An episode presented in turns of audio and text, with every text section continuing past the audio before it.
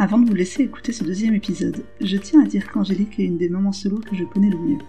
Depuis 18 mois, nous sommes devenues de très bonnes copines et le ton de ce deuxième épisode pourrait alors vous apparaître plus familier que d'autres. Mais ça nous a probablement permis de pouvoir aborder encore plus en profondeur certains sujets et ainsi de pouvoir vous faire profiter de cet échange, très dense, mais passionnant. Angélique, que certaines connaissent déjà, a été en couple plusieurs années avec le papa de ses enfants. Le désir d'enfant pour elle était une évidence, pour lui, une réponse à une attente plus sociétale. Deux ans d'attente leur permettent enfin de voir une grossesse tant attendue se profiler, mais le passé d'Angélique remonte à la surface et tout n'est pas idyllique. Elle ressent alors le besoin de se faire accompagner, et c'est au pôle mère-enfant de l'hôpital de Bordeaux que ça se fera. Un accouchement et un coup de feu immédiat avec sa fille lui permettront de rentrer plus sereinement dans la maternité, et un petit garçon arrive à son tour 20 mois plus tard.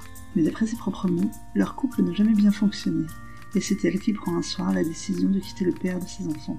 Mais Angélique est très croyante, protestante, et elle se questionne beaucoup sur le mot divorce et son impact. Et l'aide de son pasteur va alors se révéler très importante.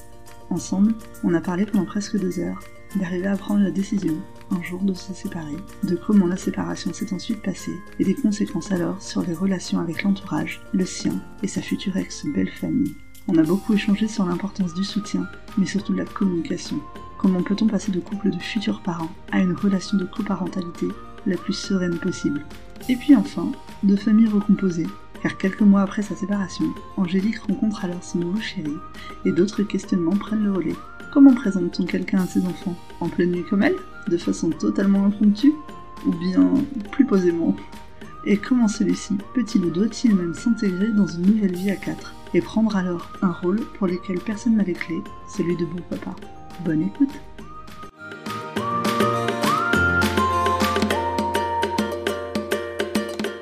Bonjour Angélique. Bonjour. Euh, je vais te laisser te présenter pour les gens qui nous écoutent. Oui, alors je m'appelle Angélique. J'ai 32 ans. J'ai deux enfants de 6 ans et presque 6 ans, pas tout à fait, et 4 ans. Euh, j'habite à côté de Bordeaux et je suis euh, assistante maternelle depuis euh, très peu de temps. Ouais, c'est en cours encore, je crois, de. oui, je dois faire la formation avant de garder des enfants. c'est ça. avant qu'on parle un peu plus précisément de, la séparation, de ta vie de mère célibataire et puis aujourd'hui de ta vie actuelle, J'aimerais bien qu'on revienne un peu sur euh, la maternité, le moment où tu as eu tes enfants, de savoir si pour toi c'était quelque chose, par exemple, de, désirer ou au contraire, ça s'est fait euh, comme ça. Euh, comment ça s'est passé pour toi? Alors, Éléonore, la première, ma fille, je suis tombée enceinte en janvier 2015.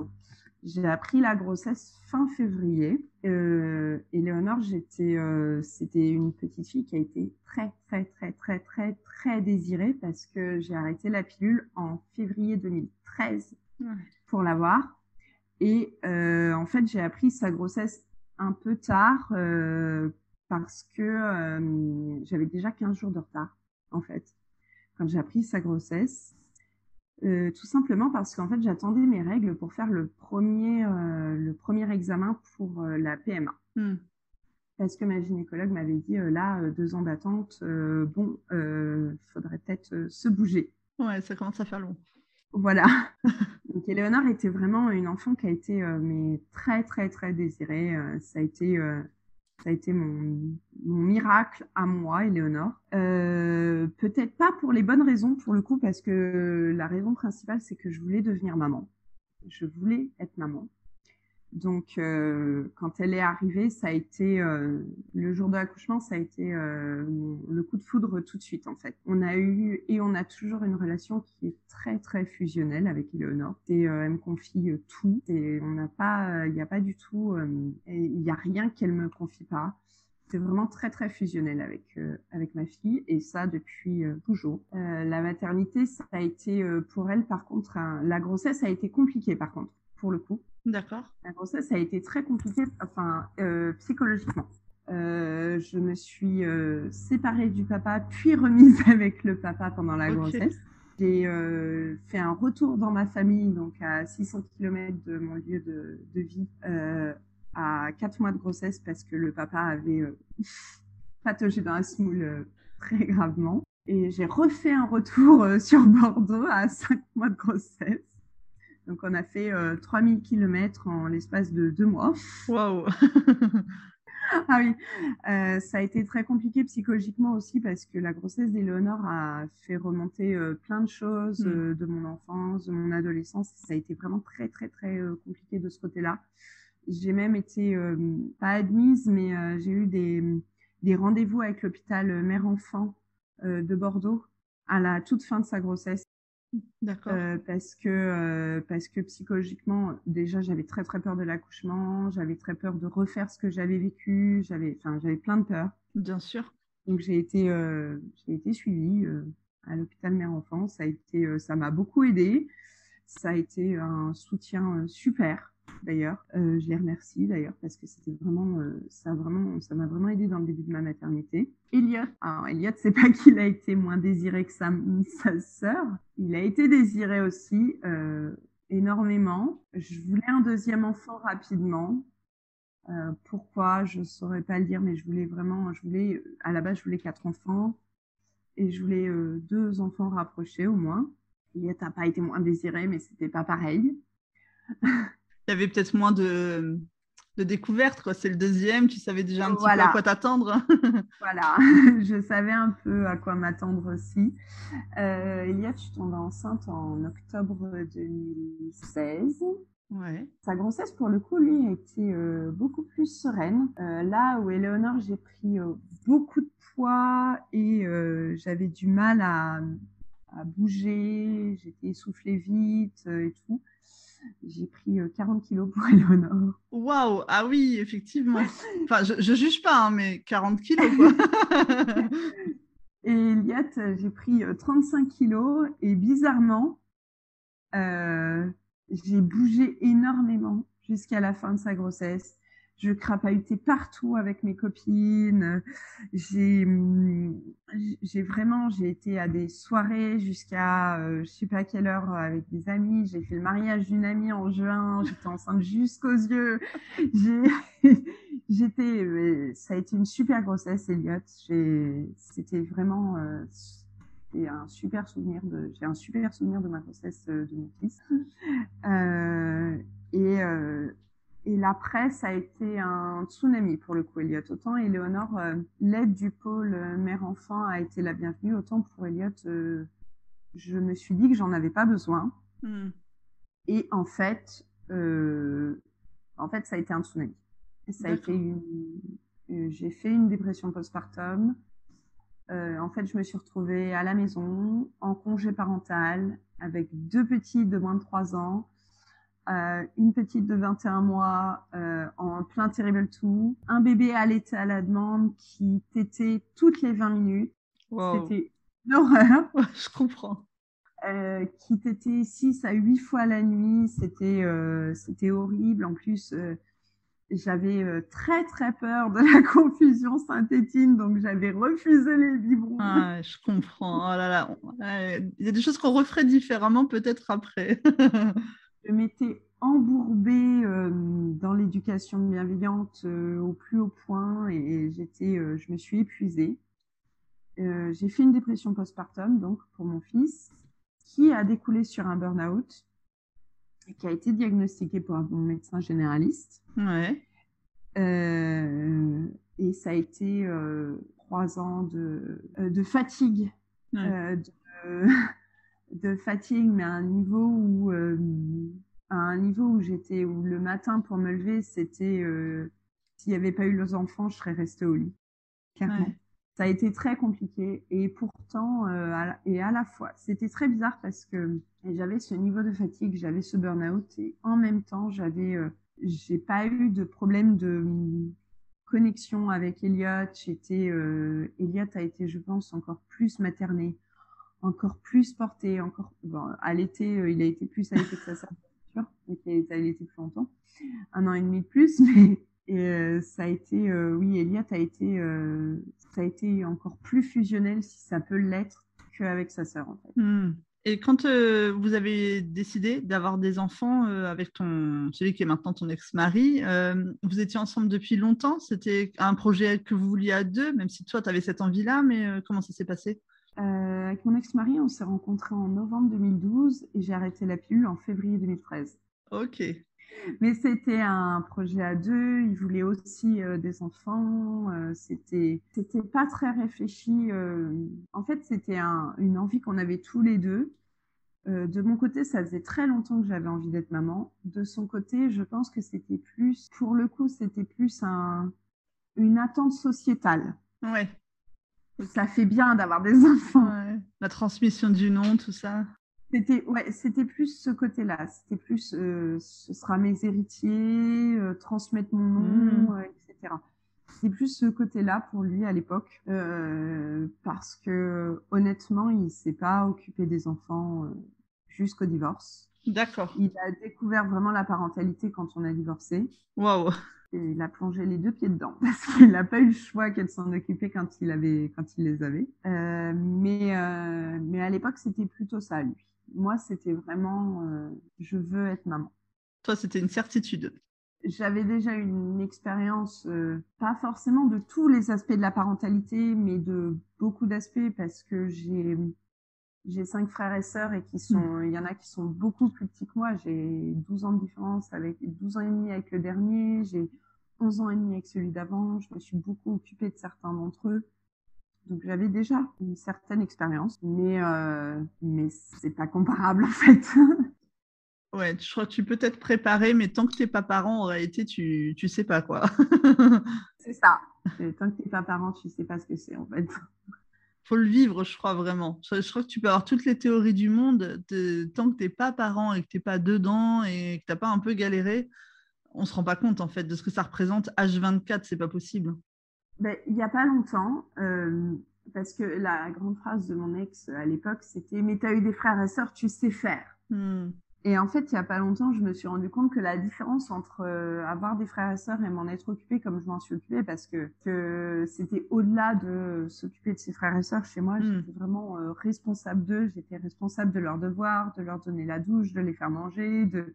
Enfin, j'étais vraiment responsable d'eux c'est qu'au-delà de ça, même si j'étais responsable d'eux, s'il leur arrivait quelque chose, c'était pas à moi que c'était pas moi qui devrais en répondre en fait. S'ils faisaient une bêtise euh, grave euh, qu'aurait nécessité la gendarmerie ou quoi, s'ils se blessaient gravement, c'était pas de mon ressort en fait. Même si c'était moi qui étais responsable et que c'était moi qui allais m'en ramasser une, en fait, je, je me serais ramassé juste une claque dans la figure ou quoi parce que ça marchait comme ça. Mais c'est pas moi qui aurais eu les problèmes en fait.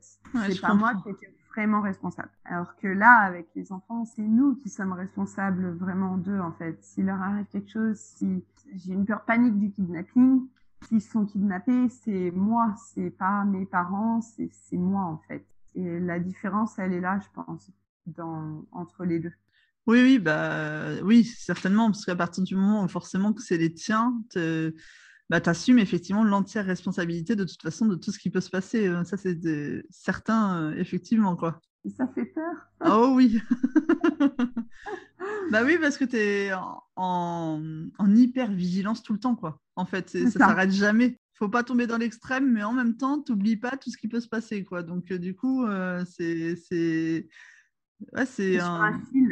Ouais, c'est fatigant surtout, je trouve. C'est parce que c'est une pression constante en fait qui est présente euh, en réalité à l'esprit. Ça leur laisser assez d'autonomie, les laisser grandir, les laisser petit à petit quitter le nid, mais en même temps euh, veiller sur eux euh, sans qu'ils s'en aperçoivent forcément en fait. C'est ça, exactement.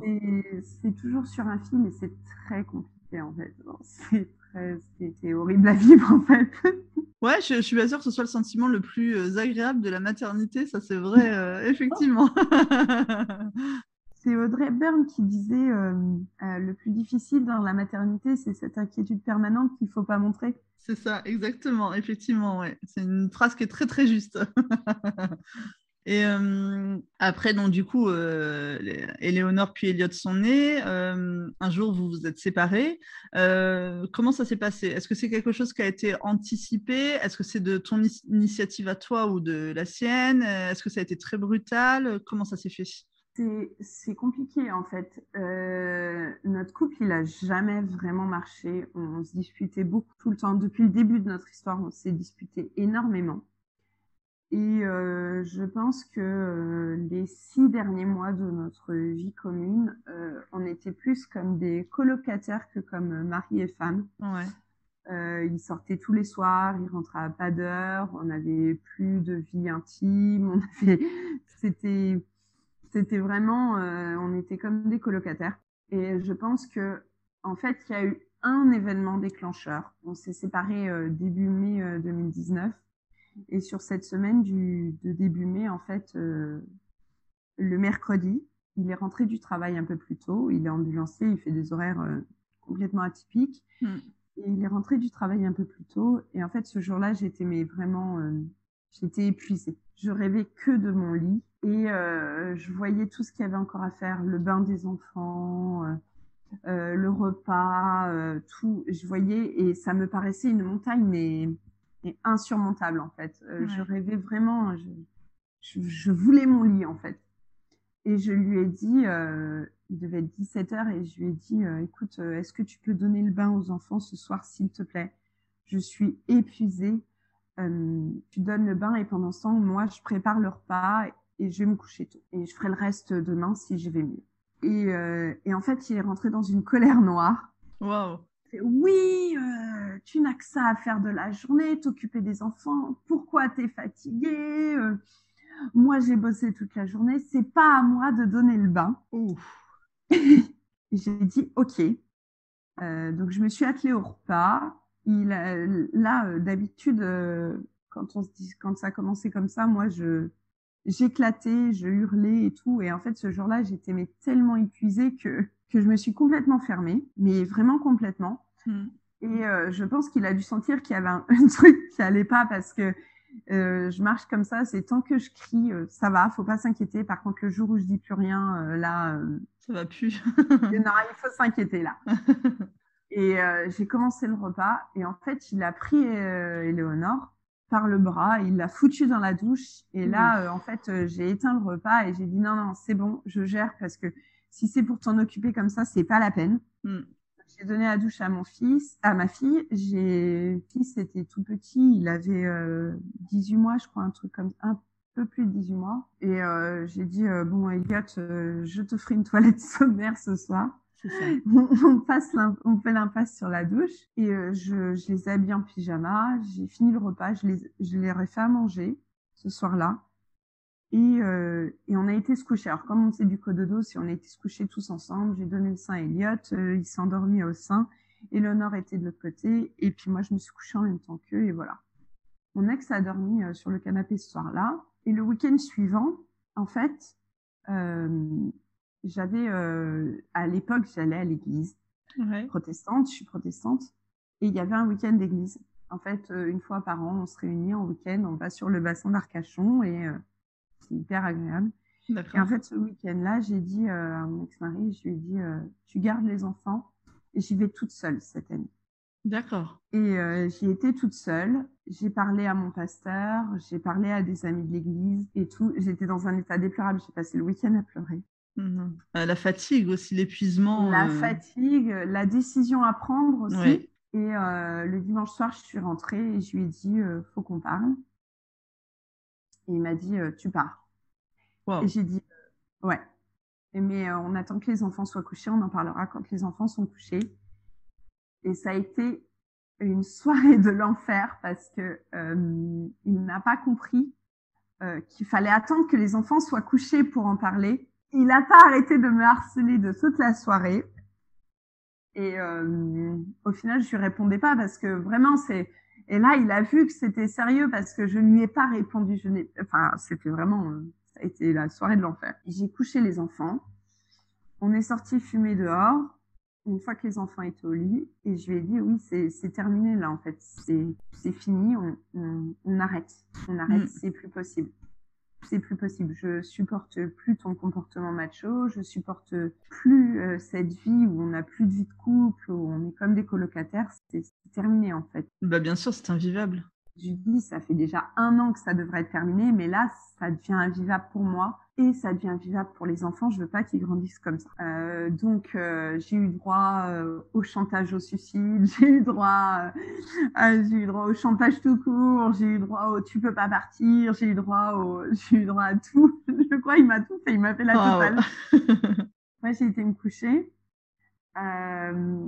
Et en fait, euh, alors, le mercredi d'avant, euh, le jeudi d'avant, il avait appelé le, euh, j'avais appelé le pasteur pour essayer de, pour que le, pour que mon pasteur essaye de, de trouver une solution pour qu'on recolle les morceaux. J'ai essayé quand même de sauver mon mariage. Parce que, euh, pourquoi j'ai pas pris la décision avant? La principale raison, c'est que j'étais très, très croyante. Mmh. Je suis eu aujourd'hui pour des raisons qui m'appartiennent. Bien sûr j'étais euh, très très croyante et euh, pour moi, euh, il y a une phrase dans la Bible qui dit on ne désunit pas ce que Dieu a uni. Donc pour moi, le divorce c'était juste impensable. Ouais. C'était vraiment impensable et du coup, j'avais appelé mon pasteur pour qu'il essaye, pour qu'on essaye de recoller. Donc, il nous avait pris tous les deux, il m'avait pris à part, il avait pris mon ex-mari à part. Et en fait, il m'a dit, mais et, donc la semaine suivante, c'est mon ex qui l'a appelé. Waouh. Il n'est pas du tout croyant.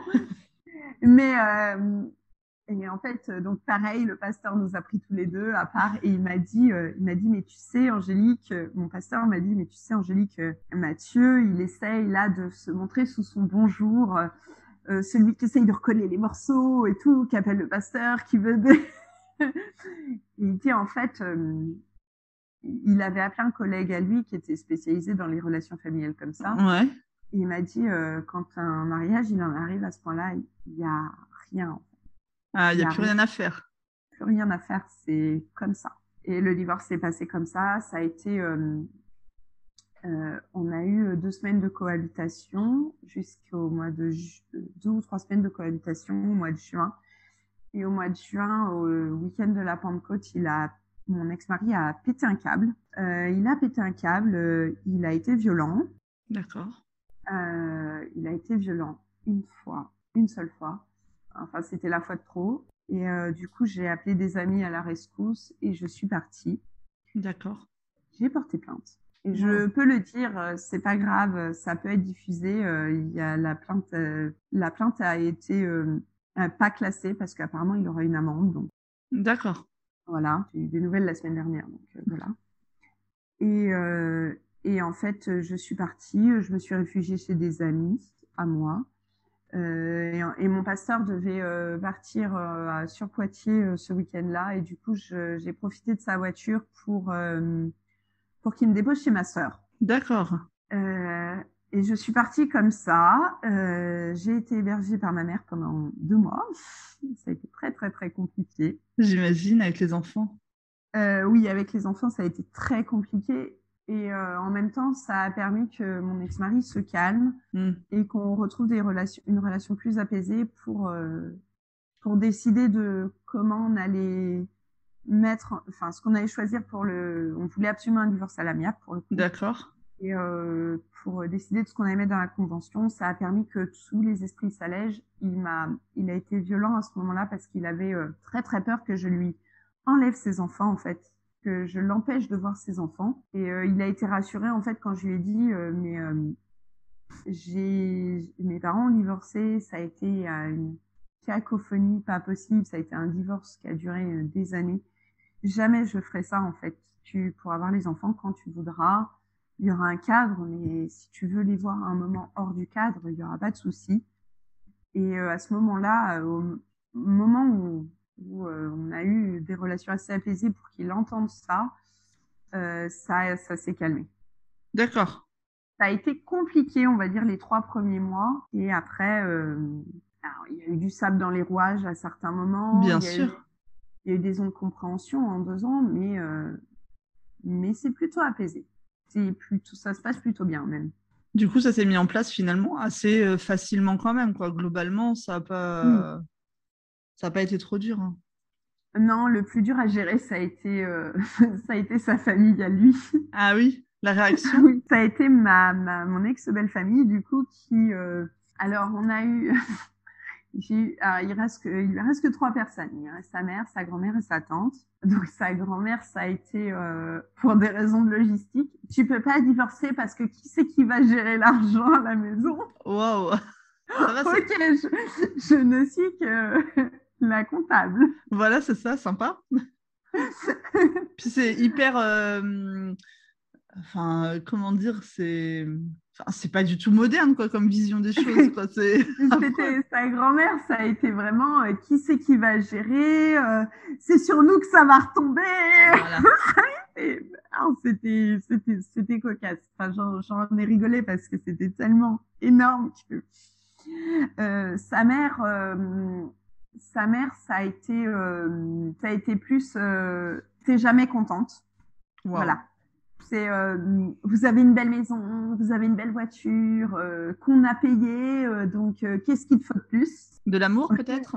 En fait, je suis pas vénale, donc la maison et la voiture, je m'en fiche. En plus, la voiture, j'ai pas le permis, donc voilà.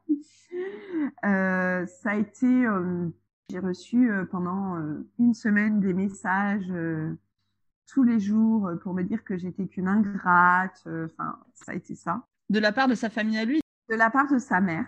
Ah, et, sa, et sa tante, pour le coup, euh, alors elle, pour le coup, elle a essayé de recoller les morceaux. Elle a essayé de... Alors, je dirais pas... En fait, elle, a, elle voulait pas qu'on divorce parce qu'elle m'aime bien. D'accord.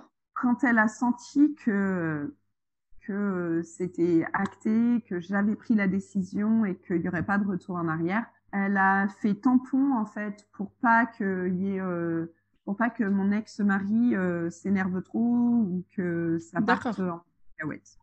Ah, donc ça a été quand même un bon soutien peut-être quelque part dans cette séparation. Euh, sa, tante a, sa tante a vraiment été un soutien pour le coup parce que euh, c'est une personne adorable. Hein. et c'est elle, quand je suis partie au mois de juin et que je suis restée deux mois chez ma mère, s'est posé un problème. le problème s'est posé que ma mère habite vers Poitiers et louer une maison là-bas aurait été très facile. Et euh, j'ai cherché pendant des semaines sur Bordeaux, c'était impossible à trouver. Il se trouve que sa famille a des appartements. D'accord. Beaucoup d'appartements. Et qu'il y en avait un de libre et sa tante euh, a euh, un peu, sans le soutien de la mère de mon ex et de sa grand-mère, m'a loué un appartement pour que je puisse rester sur Bordeaux et que les enfants puissent voir leur père régulièrement. Ah, ça c'est génial. Franchement, c'est formidable quand même de sa part, ouais.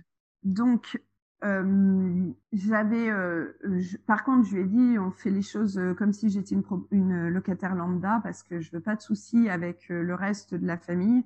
Je veux pas qu'on dise que je profite, etc. Donc, je paye mon loyer, je paye la caution, etc. Mm. Donc, voilà. mais oui, elle a permis de faire en sorte que les enfants puissent voir leur père régulièrement en me louant cet appartement. Donc sa tante a vraiment, euh, pour le coup, le reste de sa famille a été vraiment dans. Euh, c'était vraiment à chaque fois il y avait un truc, c'était non, euh, Mathieu prendra pas les enfants aussi souvent qu'il est écrit dans la convention parce qu'il faut qu'il se repose. non, il paiera pas autant de pension alimentaire parce que sinon il lui reste plus rien pour vivre. Elle va lui prendre tout son argent. Ça a vraiment été ça, ça, le reste de sa famille, mais sa tante a vraiment été tampon de tous les côtés à essayer d'aider de tous les côtés, à faire tampon euh, avec la, la, mère et la grand-mère en montrant que non, j'étais pas comme ça, que que je faisais les choses bien, que euh, voilà, en faisant tampon euh, pour pas que Mathieu s'énerve aussi sur sa mère et sa grand-mère, euh, pour que, enfin, ça a été ça a été la personne qui a fait en sorte quand même que ce divorce se passe bien en fait. En fait, elle a joué le rôle d'une médiatrice finalement un peu extérieure, même si elle vous connaissait, mais pour faire en sorte que les effectivement que, les choses soient mises en place, euh, ouais, voilà, correctement quoi. Pour le coup, elle a été euh, mais euh, mais super en fait, parce que parce que si elle n'avait pas été là, si elle n'avait pas fait ces choix-là, ben Aujourd'hui, euh, je pense que je serai vers Poitiers, que les enfants verraient leur père qu'une fois par mois parce qu'il y aurait euh, 1000 km à faire par mois. Euh, Bien sûr. Les, les semaines, donc c'était pas possible. J'aurais pas rencontré mon conjoint actuel non plus. Bah oui. Parce que pas resté sur Bordeaux, voilà. donc, euh, oui, je lui dois quand même. Et puis, je lui dois aussi la stabilité des enfants, mmh. que les enfants n'aient pas été coupés de leur père, qu'ils aient pu le voir autant de fois qu'ils voulaient. Qui...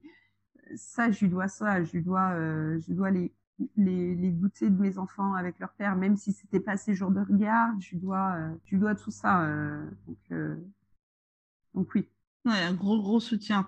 Et, mmh, et justement, est-ce que toi, de ton côté, au niveau peut-être familiale, amicale enfin, Comment tu as été entourée par rapport à cette séparation et depuis? Euh, De mon côté, euh, euh, ma mère et ma sœur. alors, avec ma mère, ça peut être conflictuel parfois quand on est sous le même toit. Disons qu'au bout de deux jours, on se supporte plus. Mais c'est des caractères, c'est c'est comme ça. Elle le sait, je le sais. Bon, mais elle a elle a été là. elle m'a accueillie au moment où j'allais me retrouver sans toi. Mmh. Euh, ma sœur aussi, elle a été là, elle a été là pour écouter mes soucis. Elle a été là pour euh, écouter, euh, et elle est encore là des fois quand ça va pas et que je lui dis oui, Mathieu, il a encore fait ça et tout. elle est là, elle écoute, elle absorbe. des fois, je lui, je lui envoie un dernier message, je lui dis je suis désolée, t'es mon déversoir, la pauvre. Mais ma sœur et ma mère ont été là, elles sont toujours là. Euh, j'ai un groupe d'amis qui a été euh, qui a été un soutien mais de fou que ce soit euh, pour parler, pour m'aider à déménager, pour pour les enfants, pour m'accorder même ne serait-ce qu'une demi-heure sans les enfants quand j'en pouvais plus. C'est merveilleux. J'ai une amie qui venait et qui me disait allez aujourd'hui je t'embarque les enfants, je vais leur faire manger une glace et puis voilà et c'est leur tata, c'est j'ai une amie qui habite pas loin de chez moi, qui a été là euh, pour, euh, pour mon déménagement euh, de, de, Bordeaux, de chez mon ex à, à Bordeaux Centre, et qui est toujours là. non, j'ai un groupe d'amis, j'ai un groupe d'amis indéfectibles qui sont sont là, et, et c'est très bizarre parce que c'est pas des amis que je connais depuis des années et des années en fait. Ouais. Parce que c'est des amis que je me suis fait grâce à mon blog en fait. D'accord. Euh, donc j'ai ouvert le blog en, janvier 2016 et euh, que ce soit Harmonie, Laetitia, Maude, Amandine, euh, toutes ces amies-là en fait, c'est des amis que, que je me suis faite grâce au blog et c'est des amis qui sont là en fait et qui sont parfois plus là que que d'autres que je connais depuis des années. Mais désolé les filles, vous habitez loin. oui, mais c'est ça aussi, la distance, c'est pas évident des fois non plus, quoi. Mais Harmonie, par exemple, ça fait euh, cinq ans que je la connais et c'est ma meilleure amie. J'ai une amie qui habite très loin. Je suis à Bordeaux, elle est à Orléans. Ouais. Et, euh, et, et c'est une de mes meilleures amies qui, est, qui a été là aussi, qui m'a qui m'a accueilli aussi à Orléans euh, à un moment donné en 2019, en 2018 aussi, quand ça allait pas, à Pâques. Et euh, c'était, euh, c'est vraiment, c'est une de mes meilleures amies et c'est pareil. Je l'ai rencontrée et on est devenus amis grâce au blog en fait. Oh, mais c'est bien, comme quoi. de... très bizarre. C'est très bizarre de se dire, euh, c'est pas des amis que j'ai rencontrés au travail ou à l'école ou quoi, c'est des amis euh, via les réseaux sociaux, via euh, le site internet, mais c'est euh, c'est des personnes formidables qui, à ce moment donné de ma vie, ont été là. Et euh, je pense que c'est là qu'on se rend compte que c'est des vrais amis en fait. Oui. Parce que elles m'ont pas lâché quand ça allait pas en fait. Elles étaient là pour les bons moments, quand on s'amusait et tout, c'était cool. Mais quand ça a commencé à plus aller à ce moment-là de la vie, elles étaient là aussi. Oui, mais je pense que tu as raison, c'est comme ça qu'on reconnaît les vrais amis, euh, effectivement. Et c'est surtout, surtout pardon, ce qui est euh, merveilleux finalement, c'est que tu as pu être euh, autant entouré pour justement bah, pas te retrouver toute seule face à cette, séparation, cette nouvelle vie, qui aurait peut-être pu être plus difficile encore si tu n'avais pas eu cet entourage-là. quoi. Ah ben totalement, totalement si j'avais pas eu cet entourage-là, euh, déjà, euh, euh, ce qui a été, en fait, le plus compliqué au tout début, je pense, au tout début de mon divorce, le plus compliqué, ça a été de gérer les week-ends sans les enfants. Ah oui. Parce que, parce que ça faisait. Elliot avait 18 mois, et Léonore avait presque 3 ans. Mm. Donc ça faisait presque 3 ans que j'étais collée serrée avec eux tous les jours. Alors Éléonore a été un peu chez la nono en 2016 parce que j'avais repris la fac. Comme je suis tombée enceinte d'Eliott euh, rapidement et que, et que j'étais très malade, j'ai raté mes partiels et j'ai arrêté la fac. Et, euh, et euh, mais sinon, j'ai été euh, collée serrée avec euh, mes enfants toutes ces années. je les ai allaités, je les ai maternés, je les ai portés. J'ai vraiment, c'était et gérer ces week-ends toute seule ou pour la première fois depuis la grossesse, depuis 2015, je me retrouvais toute seule. C'est dur de gérer ce temps seul. Hein. Je savais plus quoi faire. En fait. C'est ça. je savais plus. C'est du temps dont tu as eu besoin et en fait, tu sais pas comment faire au début, je trouve. C'est il faut ça. un temps de réadaptation en réalité. C'est ça. C'est en fait c'est euh, ah ça fait du bien. C'est c'est du calme. C'est mais qu'est-ce qu'on fait quand on est toute seule? Qu'est-ce qu'on fait? Et là, euh, j'ai des amis qui ont été été là et qui on a fait des soirées, on est sortis, on a j'avoue que j'avoue que les premiers mois euh, les week-ends où ils étaient chez leur père, je vivais comme une ado. Et vraiment, c'était, c'était, j'étais, je vivais comme une ado avec une carte de crédit. Ouais. pas beaucoup d'argent, pas beaucoup d'argent, mais euh, j'avais une carte de crédit. Et... mais c'était vraiment ça. C'était les sorties dans Bordeaux avec les copines. J'en ai profité aussi pour réapprendre à prendre soin de moi parce que parce que j'avais laissé tomber complètement ce côté-là. J'étais plus une mère en fait. Et euh, mais j'étais les premiers week-ends on est vraiment désœuvré en fait. C'est vraiment euh, géré dans dans l'appartement euh, je je couchais dans leur lit euh, sauf qu'il y a les premiers week-ends les premiers week-ends pardon et, et moi je me rappelle surtout la, la, première fois où ils sont partis une semaine. Ça a été un déchirement. C'est j'ai pleuré. Enfin je pleurais tout le temps tous les soirs et tout. C'était euh... oh, c'était super dur quoi.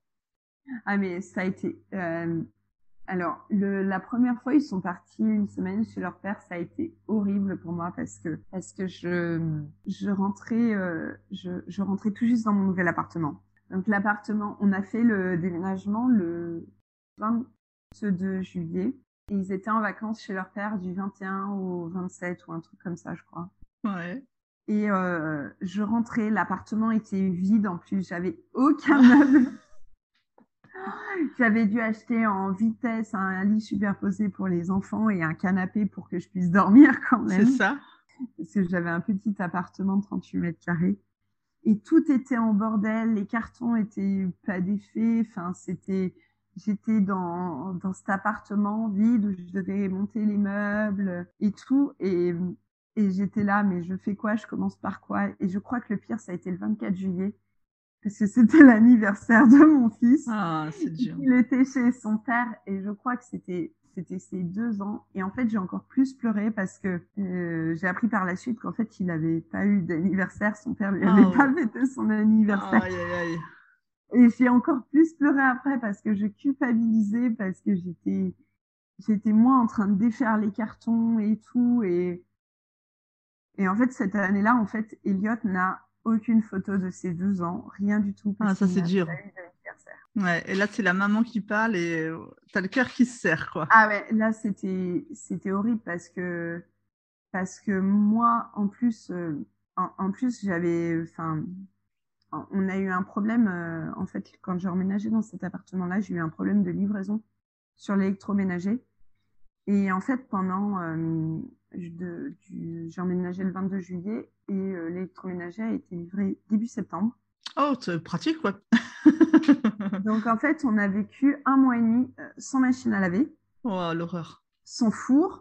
Mm. Donc, déjà, j'ai même pas pu faire de gâteau à Elliot. J'ai pas pu. Ça a été... Il a eu des cadeaux, hein, je rassure le, les gens. Il a eu des cadeaux d'anniversaire, quand même, de ma part. Et surtout, je n'avais pas de frigo.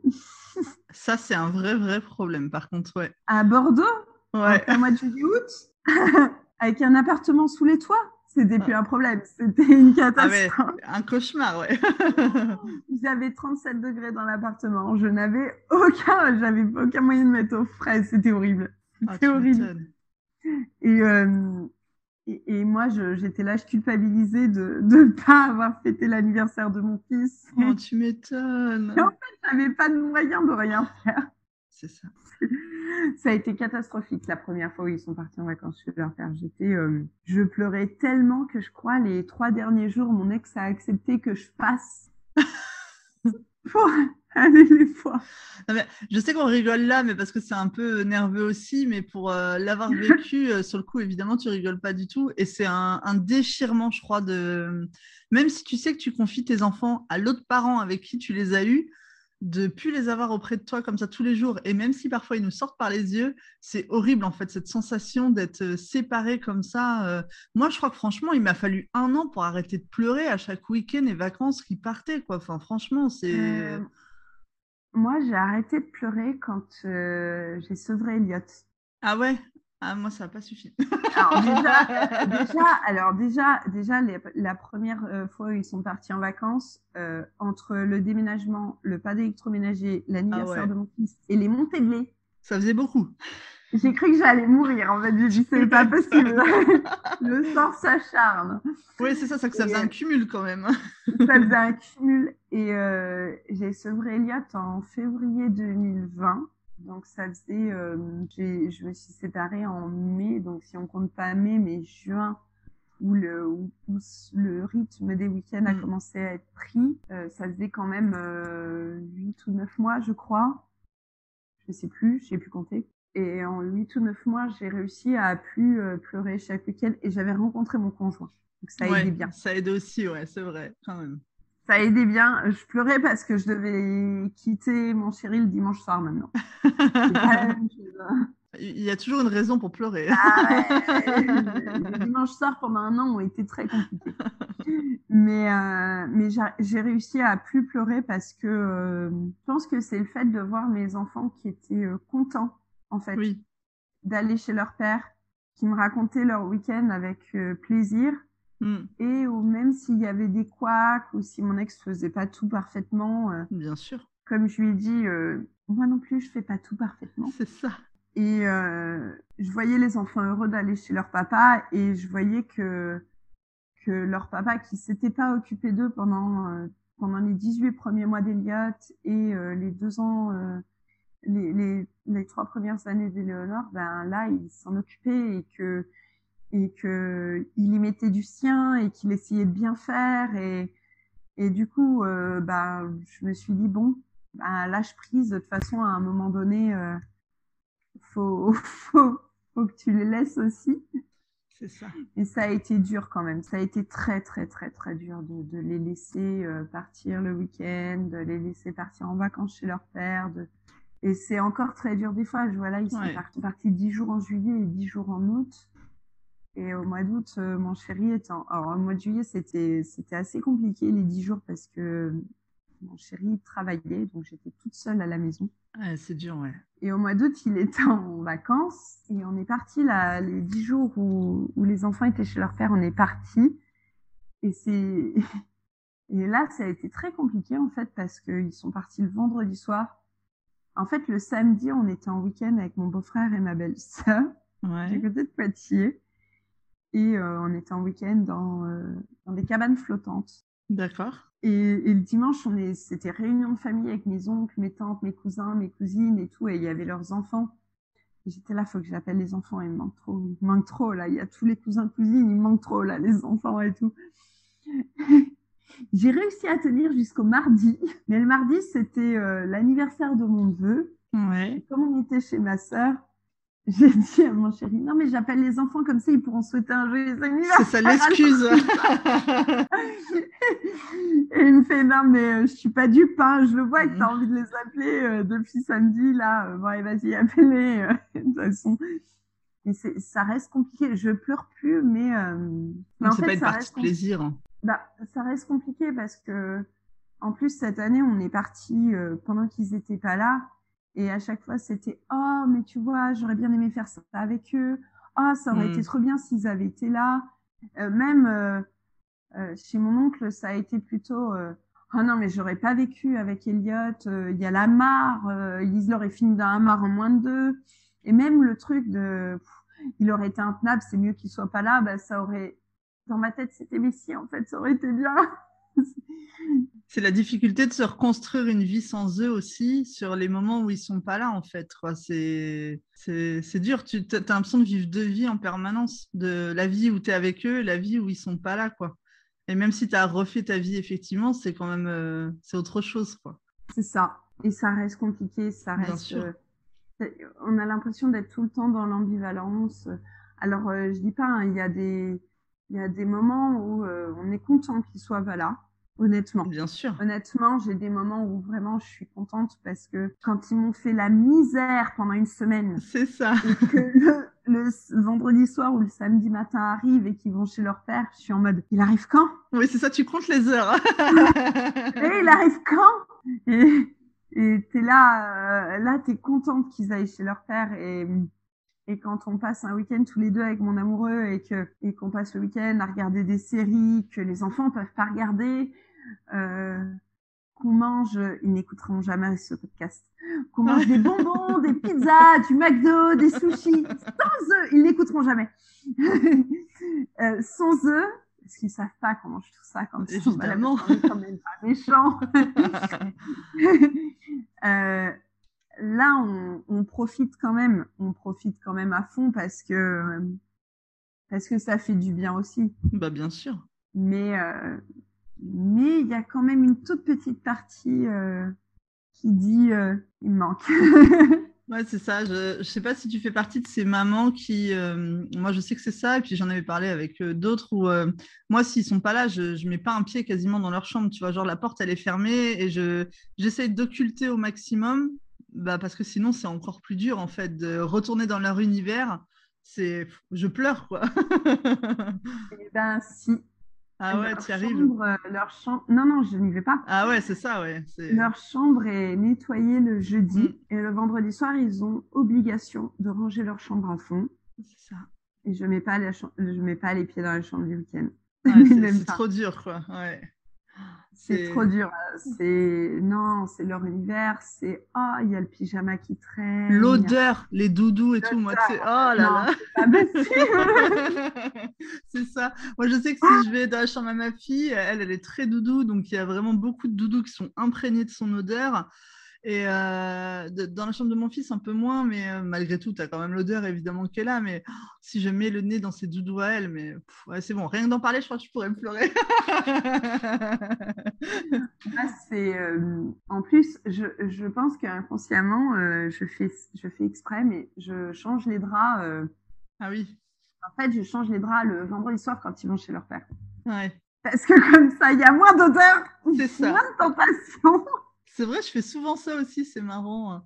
C'est euh, Et après, tu touches plus. Moi, je, ne touche plus. Euh, non, c'est ça. Et même l'été où ils partent 15 jours des fois maintenant, déjà c'est trop long, 15 jours. Qui c'est qui décide qu'on ah. envoie ses enfants 15 jours chez l'autre à un moment donné? C'est affreux. Et encore, il y en a qui font un mois. Je sais pas comment ils font.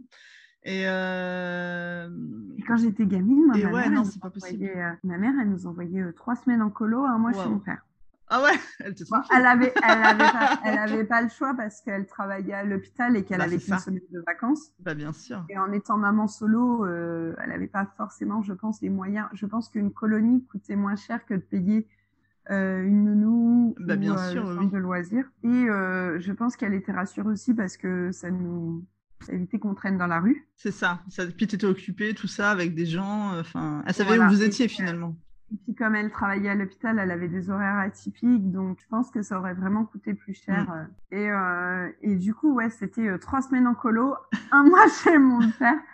Et je t'avoue, je l'ai eu au téléphone au mois de juillet et je lui ai dit, mais comment tu faisais? Mais c'est ça Ah moi je suis admirative. Hein. Je lui ai dit, dix jours, je, je, j'ai du mal. C'est ça. Et je lui dis, c'est dix jours parce que euh, parce qu'il pose qu'une semaine et qu'on raccroche son week-end de, de garde sur sur les dix jours, sur les sept jours de de, de semaine. J'ai dit, mais comment tu faisais? J'ai dit, moi, je suis pas pressée hein, qu'il ait euh, deux fois quinze jours ou une fois un mois. Non, non, non. Moi, il ne les prend pas la moitié des vacances, là, mais ça me va très bien. Alors, certes, je, ça me va très bien. Certes, je, c'est dur quand même. Voilà, ouais. au bout d'une semaine où je les ai, parce que c'est moi qui les ai la majorité des vacances, et que j'avoue, six semaines pure et que c'est long. Oui. C'est très long. Parce qu'il faut trouver des activités, etc., etc. Tout à fait. Mais honnêtement, je ne sais pas si je supporterais 15 jours ou un mois. C'est moi je nous on fait 15 jours au maximum l'été. Euh, c'est long. c'est long en même temps tu es content mais euh, c'est long. Enfin franchement c'est dur quoi. Mais bon après bah c'est normal aussi que le papa en profite et tout ça évidemment mais euh, après de toute façon ça restera je pense pendant très longtemps une ambivalence de sentiments dans la mesure où Enfin, on a déjà parlé, mais forcément, il y a des moments où ils sont là et tu détestes ça parce qu'ils sont affreux et que tu n'en peux plus et euh, tu n'as qu'une envie, c'est de les voir partir. Et puis, ils sont à peine partis, que tu es en train de pleurer parce que tes bébés sont plus là et que tu as envie de les retrouver. Euh, voilà. je pense qu'on devient complètement folle en étant en plus maman euh, séparée, maman solo. ou pour les papas, ça doit être la même chose, mais tu sais même plus ton cœur, comment il doit fonctionner. et je pense que quelque part, ce qui me fait aussi très très peur avec 15 jours ou un mois, c'est le retour de bâton. Ouais, ah bah, on est d'accord. Parce que quand ils partent euh, dix jours chez leur père, moi derrière, j'ai pas. Quand ils partent un week-end, j'ai trois jours de recadrage. C'est ça, on est d'accord. Mais quand ils partent dix jours, j'ai une semaine de recadrage. Ouais. Donc s'ils partent 15 jours, voire un mois, j'ai pas envie d'avoir euh, deux semaines, trois semaines de recadrage. En fait. Parce que je me dis, c'est peut-être proportionnel, je sais pas. Oh bah, à peu près, moi, je crois, hein, parce qu'effectivement, plus il part longtemps, plus ça met de temps à se recadrer à chaque fois. Et, euh, et puis, comme on le sait, on recommence tous les 15 jours, tout ça, c'est un truc sans fin, ça te bouffe le temps que tu as avec eux aussi, en fait, parce que tu passes ton temps à recadrer enfin, le retour de chez l'autre, effectivement, c'est épuisant. Enfin, ça, c'est une certitude. Euh, c'est... Je vois, mon ex m'a parlé de la garde alternée euh, avant les vacances, là, et je lui ai dit non. je lui ai dit non.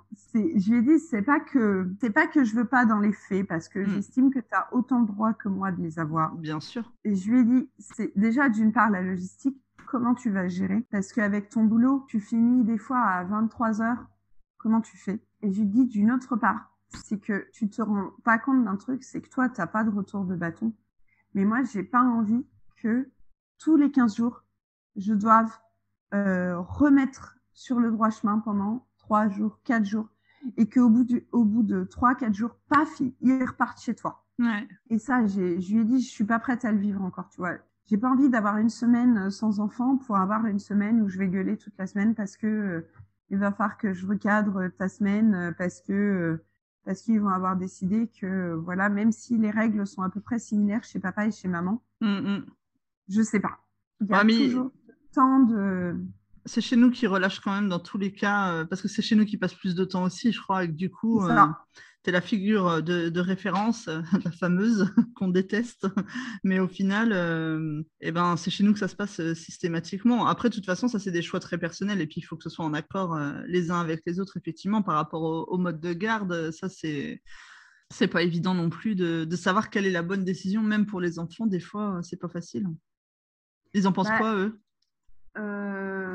Les enfants, pour l'instant, je leur en ai pas parlé honnêtement. D'accord. Euh, sachant que je pense que ça pourrait se faire, mais euh, pas maintenant. Honnêtement, pas maintenant. Euh, déjà pour des raisons, des raisons logistiques par rapport, c'est vrai, aux horaires de travail de mon ex Bien sûr. Et puis, je pense que quand ils seront un peu plus autonomes, vers 14-15 ans peut-être. Ah ouais, dans longtemps quand même. Ouais, quand ils seront plus autonomes, parce que il faut qu'ils, je pense qu'il faut qu'ils sachent se gérer tout seuls, parce que le problème du boulot de mon ex, il est ambulancier. Oui. C'est qu'il a son horaire d'embauche la veille à 19h30. Ah oui, c'est du cas par cas, quoi. Au jour l'horaire d'embauche, il a ses jours de repos sur le mois, mais il a ses horaires la veille euh, de la veille, toutes les, ah. tous les soirs, il a son horaire d'embauche du lendemain. Et euh, l'horaire, elle peut varier entre 6 heures 5h30 même, et 11h30. Ah oui, c'est très très large. Ouais, effectivement, quotidiennement à organiser, c'est quand même difficile, ouais. Et l'horaire de débauche, il va l'avoir une demi-heure avant de débaucher. Ah ouais. Et euh, quand, euh, quand il vient les chercher le vendredi soir, Généralement, le matin, je lui envoie un message et je lui dis t'embauches à quelle heure? Donc, euh, il me dit l'heure. Et après, je compte en moyenne entre 10 et 12 heures de plage horaire pour euh, savoir à peu près à quelle heure il va débaucher et à quelle heure il sera là pour venir chercher les enfants. D'accord.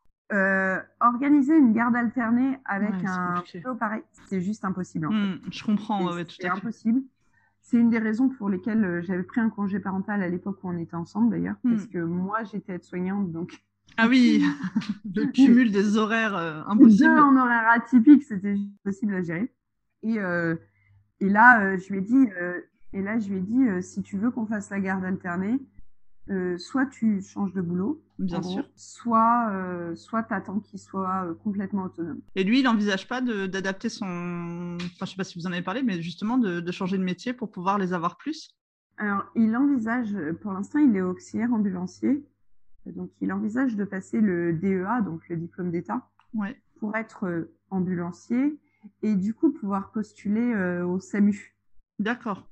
Ou euh, à l'hôpital. Alors, on n'a pas l'impression comme ça. Mmh. mais apparemment, de ce qu'il m'a dit, les ambulanciers de l'hôpital et du SAMU, en fait, ils ont des horaires stricts. D'accord. Ils font 7h, 19h apparemment et 19h, 7h en fait. Oui, c'est beaucoup plus régulier, quoi, finalement. Euh. C'est régulier, c'est euh, les jours de repos sont réguliers aussi. Donc, euh, voilà. Du coup, là, en fait, vous êtes en un week-end sur deux. Et comment, enfin, comment ça se passe, là, en ce moment? Alors, on est en garde. un week-end sur deux et un mercredi sur deux. Mais le mercredi, il n'y a qu'un seul des deux enfants qui y va. Ah, d'accord. On a, alors oui, ah non, nous, c'est. c'est atypique, mais c'est sympa aussi on a une convention de divorce en cas de, de, conflit, mais on la respecte pas parce qu'il n'y a pas de conflit, donc on fait euh, comme on veut. Et euh, en fait, on a, euh, c'est une demande d'Éléonore qui voulait, en fait, une demande des enfants, des deux. en fait, ils voulaient, ils voulaient avoir une journée où ils sont que avec maman ou que avec papa. Franchement, je trouve ça génial. Donc, du coup, là, par exemple, demain, euh, Éléonore est toute seule euh, avec moi. Ouais. Donc là, euh, ce qui se passe, c'est que ce soir, euh, mon ex-mari va chercher les enfants à la sortie de l'école tous les deux. Mmh. Il me ramène Éléonore. Tout le monde prend le goûter ici. Et après, il repart avec Elliot. C'est génial. Franchement, moi, je trouve parce que effectivement, c'est quand même la difficulté quand tu es solo, c'est de passer du temps seul avec bah, quand tu as plusieurs enfants, quoi, un des enfants. C'est ça. Et je trouve que cette organisation, elle est magnifique quand c'est possible. Franchement, c'est génial. Et c'est une demande des enfants parce que euh, c'est une demande des enfants auquel on a accédé euh, sans problème parce que parce que du coup c'était bien pour euh, tout le monde. Bah c'est ça ouais. Et Léonore arrive à un âge où elle veut passer du temps avec sa maman à faire des trucs de fille comme elle dit. Ouais normal. Tu dis il n'y a pas de trucs de fille et de garçon mais bon. on se comprend quand même. Hein. voilà. Donc elle m'a dit elle m'a dit je veux faire du shopping avec toi et tout. Donc du coup, je lui ai dit OK, euh, j'en parle avec papa. Et puis, euh, alors on avait on avait fait ça déjà l'année dernière. On avait arrêté pendant un moment parce que euh, parce que les enfants voulaient plus. Et là, pendant les vacances, Éléonore m'a redemandé le mois dernier, elle m'a redemandé. Donc on a remis ça en place. On essaye quand même de d'écouter ce qu'ils ont besoin eux aussi en fait. C'est bien. La convention de force, c'est un cadre en cas de conflit mais euh, des fois c'est pas forcément euh, pensé par et pour les enfants en fait, selon les cas.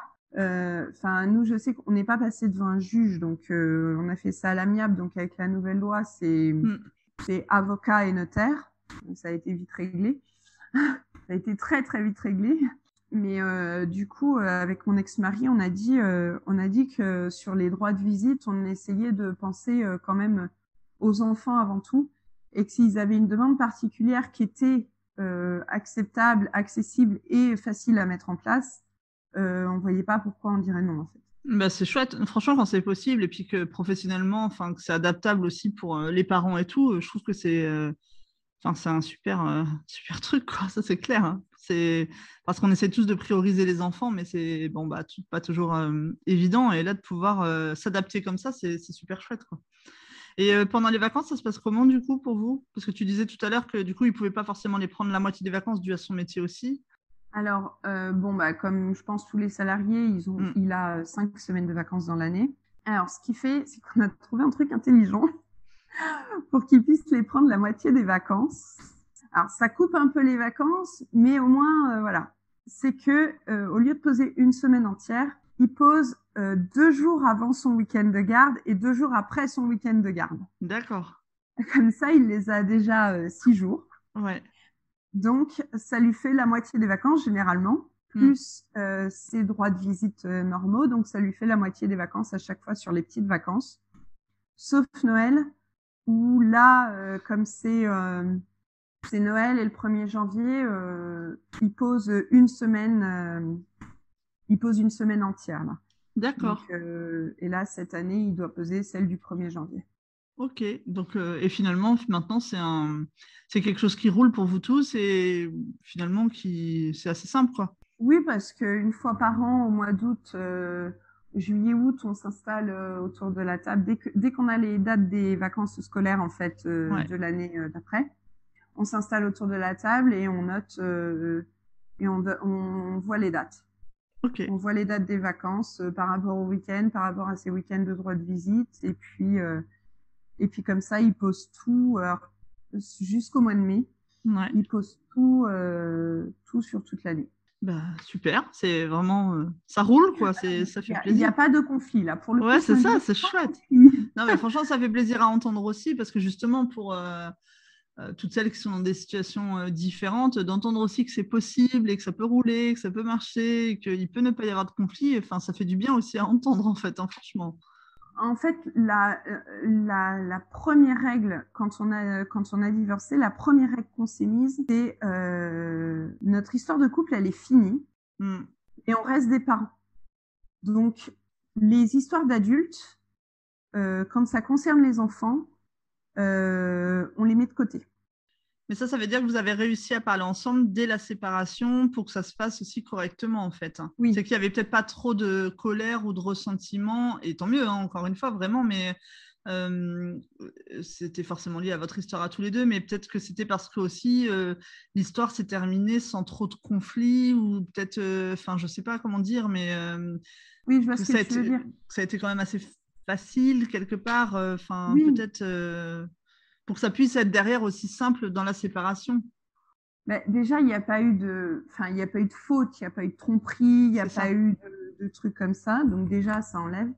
Et euh, les les trucs sur lesquels j'étais en colère contre lui, c'était pas vraiment de la colère, c'était du ras-le-bol en fait. C'était du ras-le-bol de son de son comportement. Donc, une fois que, alors, euh, moi, je suis comme ça, en fait, c'est que une, déjà, je suis pas rancunière.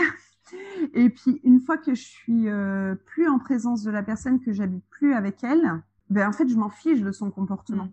Donc, vu que c'était euh, le seul ressentiment que j'avais envers lui, ben, je voyais pas pourquoi continuer à, à lui envoyer dans la figure des pics alors que de toute façon euh, je vivais plus avec lui que ça, ça me ça me concernait plus.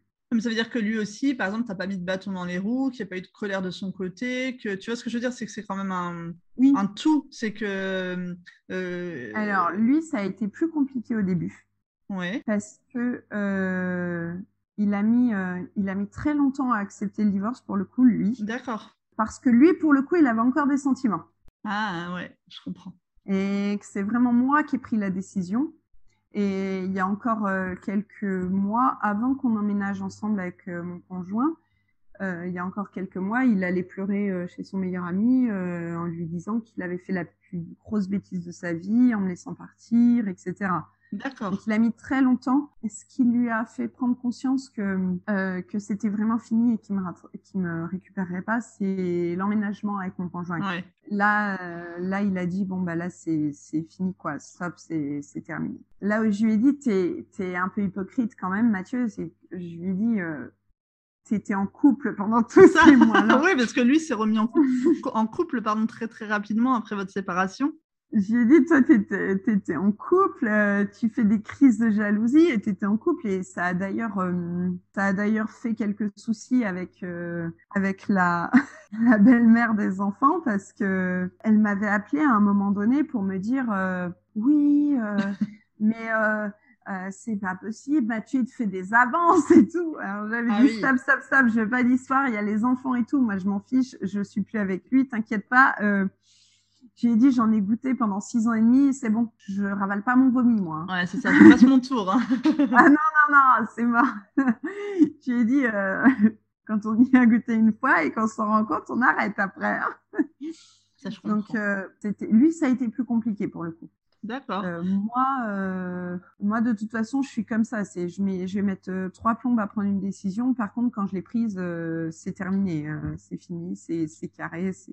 Non, mais franchement, bah après, en plus, chacun réagit à sa façon. Puis ça, c'est peut-être lié aussi au fait de soit d'avoir été quitté ou d'être quitté, puis pourquoi on part et tout ça. Enfin, c'est, je pense que c'est un ensemble de choses aussi, Oui. effectivement. Et par contre, donc, parce que tu disais tout à l'heure que hum, lui, c'était peut-être pas un super papa, justement, quand euh, vous étiez ensemble et qu'il s'occupait pas euh, du tout, je crois, quasiment des enfants. Euh, ça t'a jamais inquiété, justement, à partir du moment où vous avez été séparés? Enfin, Comment ça s'est passé pour toi par rapport à ça, de lui, de lui laisser, du coup, des week-ends entiers ou, euh, ou des semaines après? Si, j'avoue, je me suis, euh, je me suis beaucoup inquiétée. D'ailleurs, euh, les premiers temps, c'est horrible. Hein. Ne faites pas ça, c'est pas bien. les premiers temps, les, je dirais les cinq premiers mois, euh, pour être sûr que mes enfants aillent dans une maison propre et du linge sur les fesses. Ouais. je vois bien le. J'attends le... la révélation, qu'est-ce qu'elle a fait? Euh, Je ne juge pas. les je faisais les machines et faisais son ménage. D'accord. Ah oui, quand même. Ok. ouais, ouais, ouais, ouais, ouais. Non, non, mais c'est pas à faire. Hein. J'avoue, son meilleur pote, qui est aussi un pote à moi, il m'a dit Non, mais euh, Angélique, faut que t'arrêtes là. c'est- n'importe quoi, arrête. Bah, C'est-à-dire que lui, ça l'aidait pas à se responsabiliser non plus, quoi. Euh, et puis, euh, puis euh, j'ai arrêté parce que euh, parce qu'en fait, euh, il en profitait grave et Bah, que plus je faisais le ménage et plus la maison était dégueulasse quand je refaisais le ménage. Truc à faire. Donc il en profitait, euh, il en profitait grave. euh, j'avais des tonnes de linge. Enfin, c'était surtout que comme j'avais pas de machine à laver les deux premiers mois quand Oui. j'ai dit, La fameuse, ouais. j'allais faire mon linge chez lui. Ah oui. J'avais pas de choix pour le coup. Bon, il l'avait accepté euh, là-dessus, ça avait été cool, ça avait été sympa. Mais euh, du coup, j'avais mon linge, son linge, et le ménage. J'ai dit là, stop quoi. Il y avait plus de séparation, là, sinon. ouais. J'ai dit stop, là, c'est bon, stop, Mathieu, tu te gères. Et pour les enfants, euh, pour qu'ils les gèrent au quotidien, euh, il y a eu des couacs. Il y a eu des couacs. Il y a eu, euh, il y a eu des fesses rouges sur Elliot parce qu'il changeait peut-être pas la couche assez souvent. Après, au moment de la propreté, il y a eu des couches mises alors qu'il fallait pas. Parce qu'il en avait marre qu'Eliott fasse pipi dans sa culotte, alors il lui foutait des couches. Donc, euh, et d'ailleurs, on a encore des soucis de propreté avec Elliot euh, à cause de, de ça. Hmm. Euh, Il y a eu des, euh, il y a eu des couacs, mais il n'y a pas eu des gros couacs en fait, parce qu'il a quand même la tête sur les épaules, il sait ce qui est dangereux ou pas, donc. Ouais, c'est ça, eu- globalement, tu n'étais pas super inquiète de lui laisser les enfants non plus, Non. quoi. Tu savais quand même Oui. qui il était.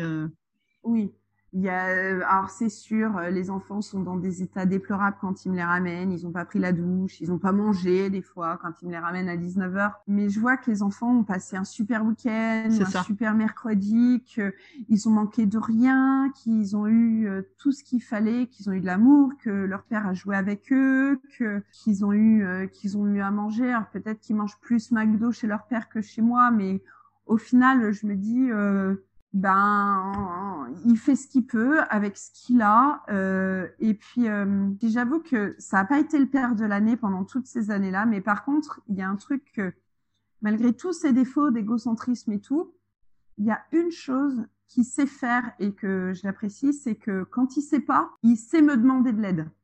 Ah, bien, quand il sait pas euh, quelque chose sur l'éducation, quand euh, il me- des fois il a peur de mal faire et il me dit euh, je sais pas si j'ai bien fait, euh, dis-le moi quoi. Donc il sait quand même se remettre en question sur ça, Hmm. Et ça, je trouve que c'est quand même une preuve d'intelligence de sa part. Oui, et puis euh, après, euh, on n'est pas là pour euh, juger qui que ce soit, et puis c'est même pas pour dire que c'est mieux chez l'un ou que chez l'autre ou quoi que ce soit, parce que c'est pas parce que c'est différent que c'est pas bien, ça, voilà.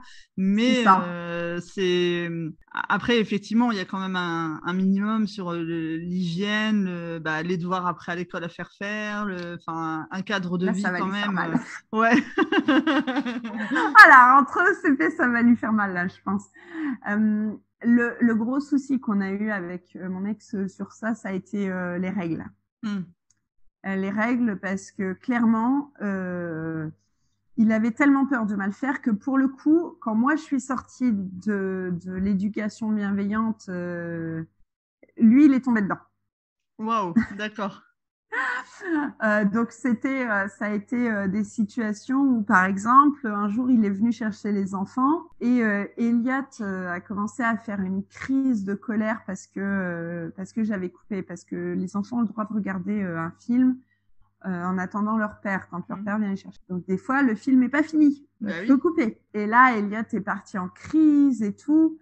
Et euh, mais vraiment une grosse crise. Et du coup, euh, je l'ai levé par le bras, j'ai mis une tape sur les fesses, une petite tape, et c'est bon. Euh, il m'avait saoulé pendant toute la soirée. On ne juge personne.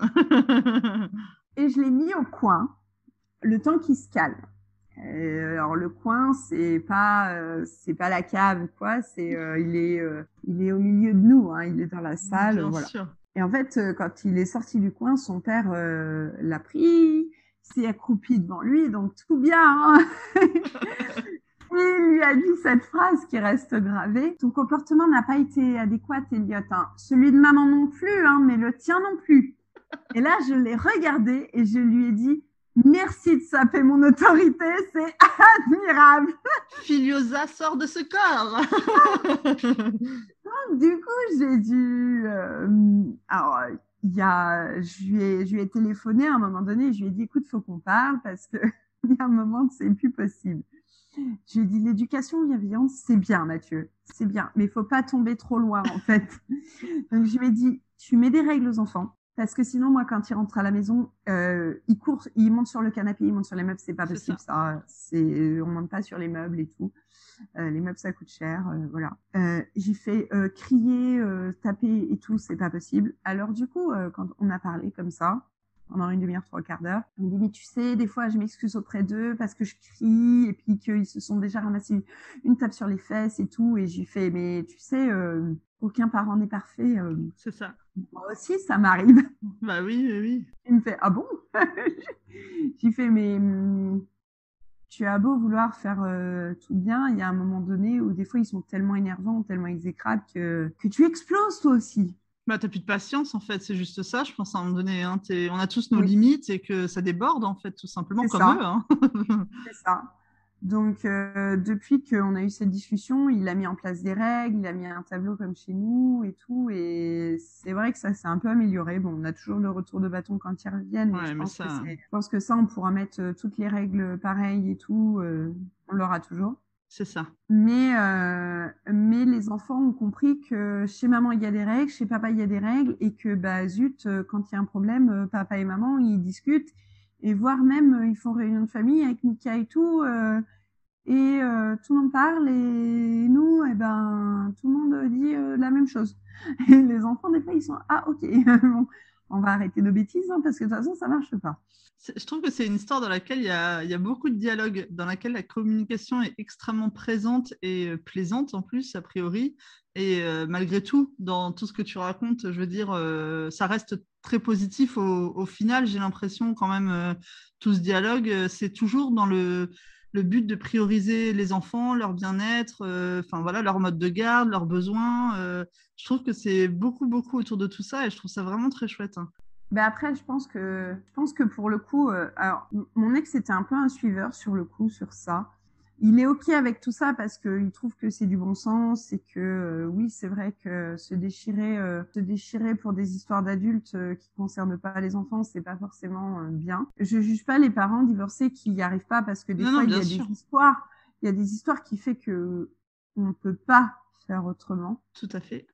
Mais ayant été enfant dans un divorce où c'était la guerre, avoir cette position euh, d'être au milieu du conflit en fait et qu'en plus on nous utilisait dans le conflit, je veux pas en fait que mes enfants euh, puissent euh, sentir, ressentir et subir ce que euh, nous en tant qu'enfants dans ma fratrie on a vécu en fait. Parce que c'est c'est pas c'est pas la place des enfants c'est pas euh, la place des enfants de servir de tampon entre papa, entre maman. C'est pas la place des enfants d'être instrumentalisés pour euh, pour euh, des pensions alimentaires, pour des trucs ou des machins. Les histoires d'adultes, ça doit rester des histoires d'adultes. Et oui, sur le papier, mon divorce, il a l'air tout beau et tout rose, mais des conflits, il y en a. Bien sûr il y en a, hein, on en a. Il y a des choses sur, on n'est pas, sur lesquelles on n'est pas d'accord parce que sinon, ben, si tout était beau et rose, on n'aurait pas divorcé non plus. Mais euh, quand il y a des conflits entre adultes, euh, c'est euh, au téléphone, quand les enfants sont à l'école ou quand les enfants sont au lit. Mm. C'est pas devant eux, ils n'ont pas à être au milieu des conflits d'adultes en fait. C'est déjà une très belle manière de régler les choses Effectivement, et euh, enfin, il n'y a pas à tirer plus de mérite d'un truc ou d'une autre parce qu'effectivement, c'est lié euh, une fois de plus euh, propre à chacun à l'histoire du couple, du couple parental et tout ça. Voilà, mais je trouve que quand même c'est admirable quoi qu'il arrive parce que justement, ça peut être si difficile d'en arriver là votre séparation, elle est quand même euh, hyper récente euh, par rapport à d'autres histoires qu'on pourra entendre et tout ça. Et je trouve que la transition, finalement, elle, paraît, en tout cas, à écouter comme ça, assez douce. Et euh, malgré tout, même si j'entends bien qu'il y a eu forcément des points de conflit, qu'il y a eu des moments qui ont été un peu plus difficiles et tout, mais je trouve que malgré tout, c'est beaucoup de douceur et de tranquillité qui ressort de tout ça, quoi, que tout le monde finalement a l'air de bien le vivre maintenant, alors que c'est hyper frais ben, en fait, on s'est rendu compte, enfin, déjà, on n'avait pas de gros conflits avec mon ex. Oui, c'est ça, voilà, peut-être qui est important aussi à dire. Donc ça, je pense que déjà, c'est le principal. On n'avait pas de conflit énorme. Notre divorce, il repose sur une incompatibilité de caractère. Mm. Donc, à partir du moment où c'est une incompatibilité de caractère, ça veut juste dire qu'on ne peut pas vivre ensemble et qu'on n'a plus de sentiments l'un pour l'autre.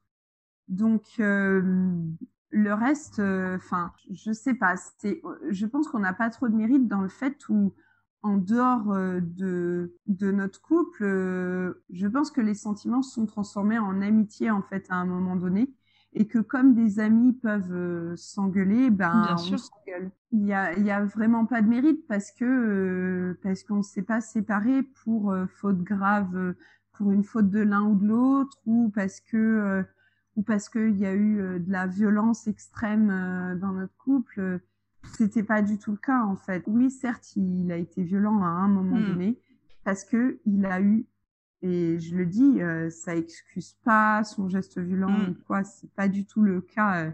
je dirais jamais un truc pareil. Ça excuse pas la violence, mais ça peut l'expliquer, je pense. Il a eu très peur. Il a eu peur qu'on lui que je lui enlève ses enfants, que je l'empêche de revoir ses enfants. Hmm qui peut être compréhensible. Bien sûr. Euh, ça lui est tombé dessus. Euh, la décision a été prise, c'est vrai, il y avait des signes avant-coureurs, mais je pense qu'il ne, il, pensait pas, il pensait pas que j'aurais le courage de prendre la décision en fait. Bien sûr.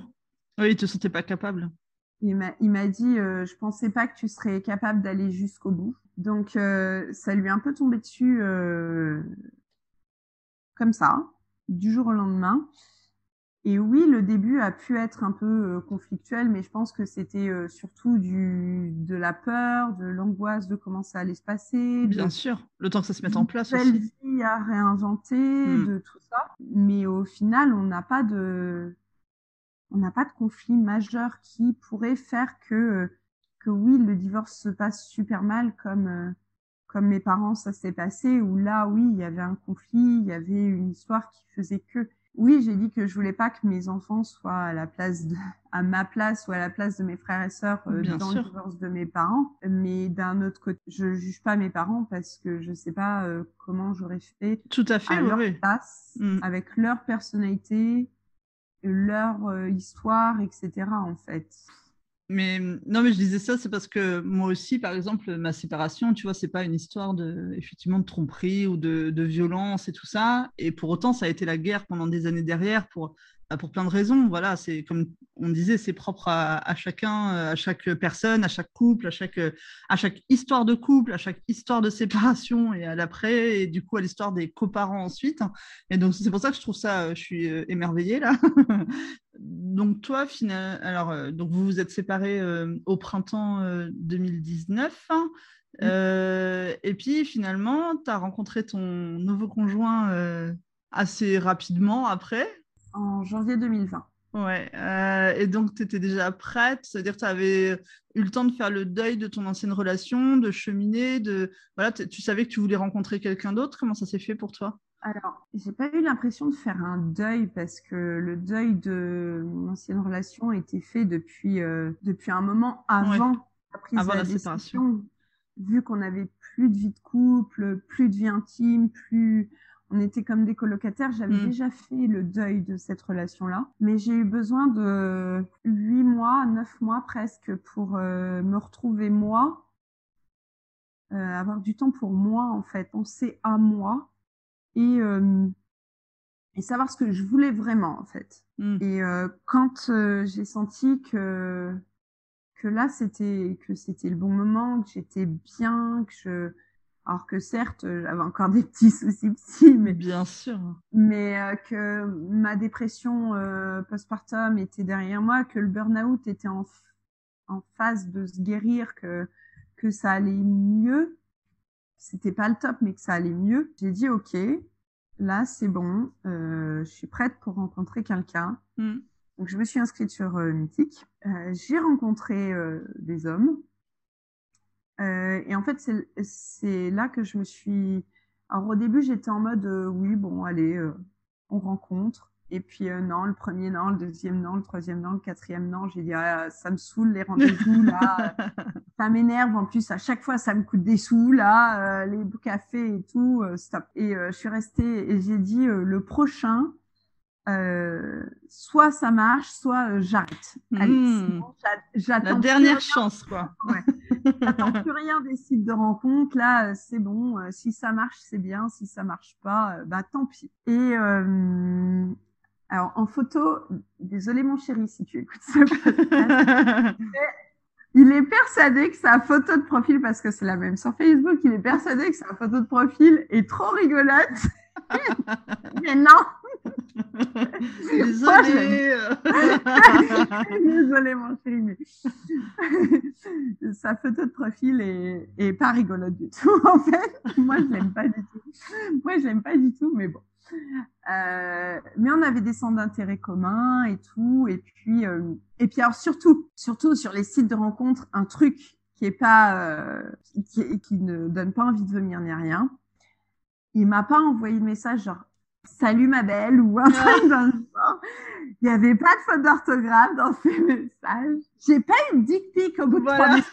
Si toi aussi tu as utilisé les sites de rencontres, tu sais, CC, euh, ça va avec un S et euh, oh là là, mon Dieu. Donc déjà, tu vois, il remplissait déjà trois critères. ça faisait déjà beaucoup. Ouais. Sur les sites de rencontres, c'est énorme. Hein. Tu coches les trois cases, là déjà, t'es bien. Eh, pas de dick pic au bout de trois messages, ah déjà, ça, c'est... Alors là, déjà, ça, c'est top. Hein. Euh, au, bout de trois, au bout du premier même, direct. C'est arrivé aussi. Et euh, le, c'est vrai, le pas de faute d'orthographe et pas de drague lourde. Mm, c'est ça. Euh, le mec qui t'envoie un message, mais qui qui s'intéresse à toi en fait, qui s'intéresse pas à ton cul ou quoi, pour parler vulgairement. Bien sûr. Voilà. Donc j'ai dit ok, on se donne rendez-vous le 2 janvier, il me pose un lapin. Ouh, ça démarre mal. il me fait euh, Oui, je suis chez mon frère, je suis malade comme un chien, je fais une intoxication alimentaire. Et j'ai dit C'est pas possible. Mm. c'est pas possible. Donc je me dis Bon, fais pas ta. Laisse-lui le, le, bénéfice du doute, dis ok, c'est pas grave, remets-toi. En fait, il avait vraiment eu une, une, intolérance, une intoxication alimentaire avec de la noix de coco moisie. Hmm. On se donne rendez on se redonne rendez-vous un jour où il était en, il était en vacances en fait. Et euh, donc Elliot était à la crèche et Léonore était à l'école. Et moi, je travaillais pas. On s'installe au café. Je commence à boire mon café. La crèche qui m'appelle. Vous pouvez venir chercher votre fils, Elliot à 38 de fièvre. Ah, sympa. Et là, je pense que dans sa tête, il s'est dit euh, retour de bâton. Je lui ai posé un lapin. En fait, c'est une copine. Elle me pose un lapin. Ça commençait très mal, en fait, notre histoire. Et au bout du, on s'est redonné rendez-vous sur un week-end où les enfants étaient chez leur père et tout. Et on s'est rendu compte que, euh, ben, ça, ça marchait bien, en fait. Bah, c'est super. Et oui. Mais, euh, mais j'étais vraiment en mode, enfin, ce rendez-vous, ce, ce, ce, premier rendez-vous, ce premier contact, j'étais vraiment en mode, euh, si ça marche pas, euh, mais tant pis, j'arrête, j'en ai marre, c'est, Hmm. je resterai toute seule jusqu'à temps que les enfants ils aillent au collège et que j'irai rencontrer quelqu'un ou j'en sais rien, mais j'en- je, j'avais abandonné en fait les sites de rencontres parce qu'on rencontre enfin, Oh là, je compatis. Je, je pourrais écrire un livre, je pense, sur ce Ouais, site moi de aussi, je rencontre. c'est euh, c'est ignoble en fait. On rencontre tout et n'importe quoi. Oui, surtout n'importe Et- quoi. je me suis dit, si je dégote la perle rare, il faut absolument que je joue au loto parce que, parce que sur ces trucs-là, c'est pas possible. J'ai toujours pas joué au loto, mais Ouais. Ouais, mais est-ce que t'as pas gagné mieux, franchement, l'amour? Si, si, j'ai gagné mieux. J'ai gagné vraiment mieux. Et euh, en fait, lui, s'était inscrit parce que euh, parce qu'il sortait pas et qu'il voyait pas comment Hmm. rencontrer quelqu'un. euh, voilà. Mais j'étais vraiment, euh, j'étais, j'ai vraiment pas été. Enfin, à cette période-là, j'étais plus. Enfin, déjà, j'avais fait mon deuil depuis longtemps. Depuis très longtemps, j'avais fait le deuil de la relation avec mon ex et j'étais vraiment en mode euh, bon ben euh, c'est bon maintenant t'as fait ton introspection euh, vas-y. En fait, il n'y avait pas d'enjeu, en réalité, peut-être aussi, quoi. C'est, tu trouvais, c'était bien, tu trouvais pas, c'était fini, puis voilà, c'est ça voilà. C'était vraiment euh, alors que quand j'ai rencontré mon ex-mari aussi sur un site de rencontre et à cette époque-là j'étais pas du tout dans le même état d'esprit. J'étais j'étais dans en mode euh, faut que je trouve quelqu'un Hmm, j'en ai marre d'être toute seule hmm. Je pense que ça, c'est la pire raison pour trouver quelqu'un, en fait. Et voilà. Alors que là, j'étais en mode, euh, bon, bah, je suis bien toute seule, mais euh, je serais mieux si je serais avec quelqu'un, quoi. C'est ça, le petit plus, bien d'avoir quelqu'un, un petit plus, quoi. Et en fait, euh, bon, bah, voilà, quoi. Et, euh, et après, comment ça s'est passé avec tes enfants, euh, la, la présentation? Parce que c'est un truc qui peut stresser, je pense, beaucoup de mamans de représenter quelqu'un, de même maintenant, il y a la vie commune. Enfin, comment ça se passe? Quelle place il a aussi auprès de tes enfants? Alors, la- rencontre avec mes enfants, c'était un gag. Ça a été un gag. Euh, oui, non, mais véritablement, ça a vraiment été un gag. hein. Ça faisait euh, trois semaines qu'on était ensemble et on avait des trucs, mais des ados, mais des ados. hein. On était vraiment. En fait, il venait le soir, il prenait le tram de chez lui jusqu'à chez moi et il attendait dans l'immeuble, en bas de l'immeuble, que les Wow. enfants dorment pour monter. Elle le voulait, quoi. Ouais, ouais. Il montait, il arrivait et il se planquait dans la cuisine au cas où. Et euh, mais vraiment, c'était faut pas faire de bruit, comme des ados en fait, euh, mais vraiment. Euh, Sauf que euh, c'était pas des parents qu'on se cachait, c'était des gosses. Et euh, un soir, Elliot euh, se réveille parce que euh, il avait plus d'eau dans sa gourde Hmm. et euh, je l'entends pleurer, donc j'y vais, je referme la porte de la cuisine pour pas qu'il voit euh, qu'il y avait Michael qui était là et tout. Je lui remplis sa gourde dans la salle de bain, je lui redonne sa gourde et tout, mais je pense qu'ils ont un radar, les gosses. C'est sûr. je pense parce qu'il était en mode euh, je veux aller faire pipi. Bon, bah va faire pipi. Et pourquoi il y a de la lumière dans la cuisine, maman? Parce que maman, elle est en train de fumer une cigarette et que du coup, euh, la fenêtre, elle est ouverte. Donc maman, elle a fermé la porte pour pas que ça sente la cigarette dans l'appartement. Ce qu'il faut pas inventer quand même. Ouais. Euh, donc, t'as fini de faire pipi, Elliot? Bon, retourne au lit. Et en fait, euh, non, mais j'ai faim. Ah le truc qui s'arrête plus. non, mais j'ai faim. J'ai fait retourne au lit, je vais te chercher un bout de pain. c'est bon. Et là, je pense que le gamin, il a senti que Il avait embrouillé. qu'il y avait embrouille, que maman, elle commençait à s'énerver et tout. euh, Et, euh, et en fait, il a, il a réussi à ouvrir la porte de la cuisine. Évidemment. Donc, euh, au départ, on a dit que c'était un ami à maman. Ce soir-là, on a dit c'est un ami à maman. Évidemment, Éléonore s'est levée genre euh, 30 secondes après. elle Évidemment. C'était un fail complet parce qu'on voulait attendre, faire les trucs bien et tout. Les présentations nocturnes, en fait, quoi. ouais, il était 22 heures. Oh non, une horreur. Donc ne mentez pas à vos enfants, ça ne marche pas. le lendemain, il y a des écoles et tout. Oh non, oh une horreur. Et euh, du coup, euh, le lendemain soir, Éléonore, qui, euh, qui pensait bien hein, quand même, hein, elle me fait Mais maman, Michael, c'est ton ami ou c'est ton amoureux?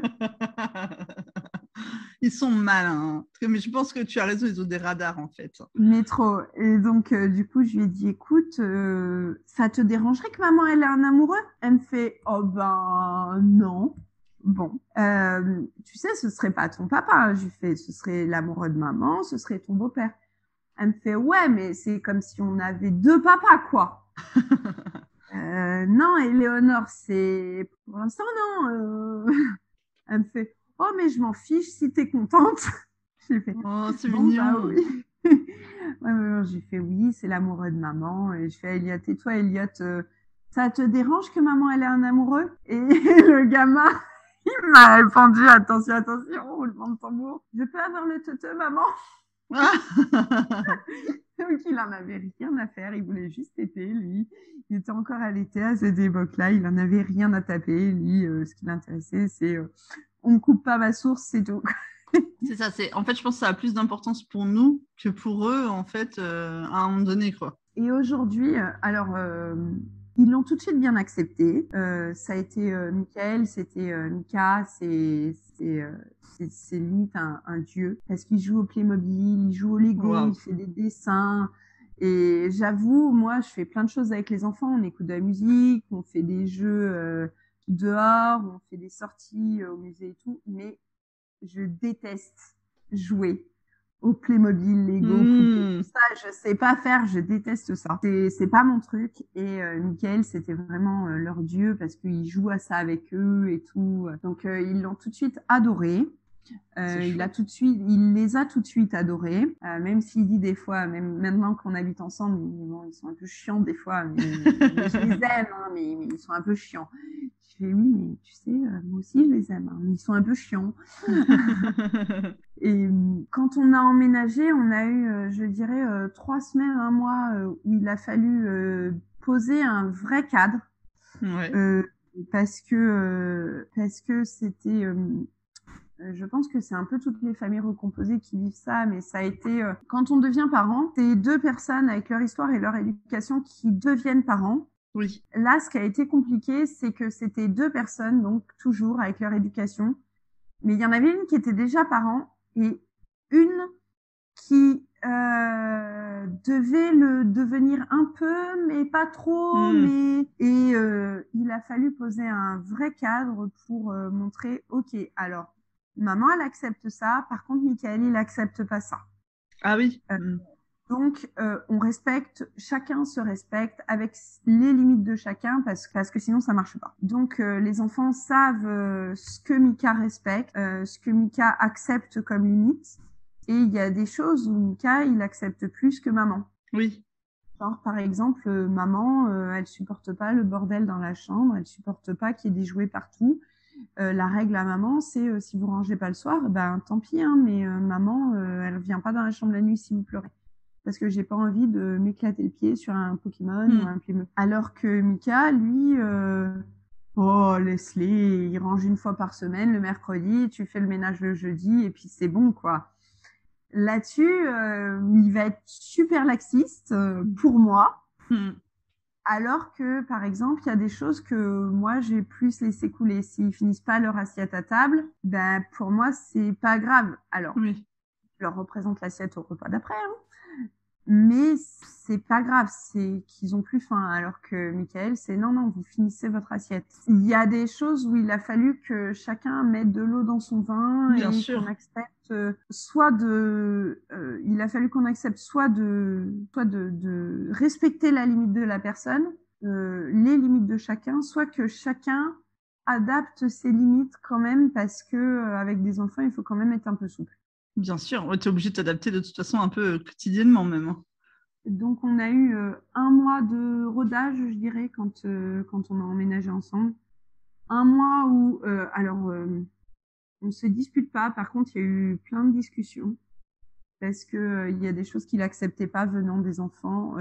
par exemple, Michael est quelqu'un de très pudique. Mmh. Et mes enfants ne sont pas du tout pudiques. Comme beaucoup d'enfants. voilà. Et on est encore en train de travailler là-dessus parce que mmh. ne pas se balader les fesses à l'air, c'est encore compliqué. mais sauf que Michael, il supporte pas du tout. Mmh. Alors que moi, bon, c'est pas grave, c'est des enfants. ouais, mais après, ma soeur, si... ma fille, il y a 6 ans, à 6 ans, je commence à lui apprendre quand même parce que à 6 ans, euh, bon. Ouais, les limites du corps et tout. Après, après euh, la pudeur n'empêche pas de d'apprendre les limites du corps et d'apprendre le consentement et tout. Mais pour lui, euh, pour lui, ça va avec en fait. Après, c'est une histoire de vision éducative et tout. Puis comme ce sont pas ses enfants malgré tout, c'est vrai que c'est différent peut-être aussi que toi, ce sont les tiens, donc c'est un autre regard, ouais. Donc c'est pour ça que par exemple sur cette limite-là, euh, on y travaille encore parce que Elliot a encore du mal. Euh, Eleanor, ça va à peu près, euh, mais euh, Elliot a encore du mal. Mais euh, c'est vraiment, euh, on s'habille dans la salle de bain ou dans la chambre, vous trimballez plus les fesses à l'air, voilà. Ah, mais après, ils sont encore petits aussi, c'est-à-dire que ça fait partie aussi de les... Là, c'est même pas une histoire de séparation de beaux-parents ou quoi que ce soit, c'est que c'est juste que c'est certainement lié aussi à, juste à l'âge qu'ils ont et euh, tu vois, enfin, ça fait partie de l'éducation et de l'évolution, je dirais, euh, normale en fait. Quoi. Mais euh, je dirais qu'il y a des choses où, après, il garde une place. En fait, c'est très compliqué d'être un beau-père, comme il m'a dit, parce que parce que il est avec les enfants comme on n'a pas un mode de garde alterné. Oui. Et que euh, les enfants ils vont chez leur père un mercredi sur deux et un week-end sur deux, on les a quand même 90% du temps. Oui. Et lui, il les voit plus que le papa en fait. Hein. Et lui, il les voit plus que leur père. Et du coup, c'est très compliqué de, de rester à sa place de beau-père tout en devant quand même faire l'éducation parce que mm. voilà, euh, mon ex-mari est très euh, là-dessus, il est très compréhensif parce que jeudi dernier, il a même dit devant les enfants, il a dit euh, euh Michael, c'est votre beau-père, mais mais papa, il est tout à fait d'accord avec ce que fait Michael, donc vous l'écoutez et vous le respectez comme papa et maman. Oh, ça c'est génial par contre. C'est pas, il est conscient que euh, qui peut rien faire de toute façon, qui peut que accepter parce que il n'a pas le choix.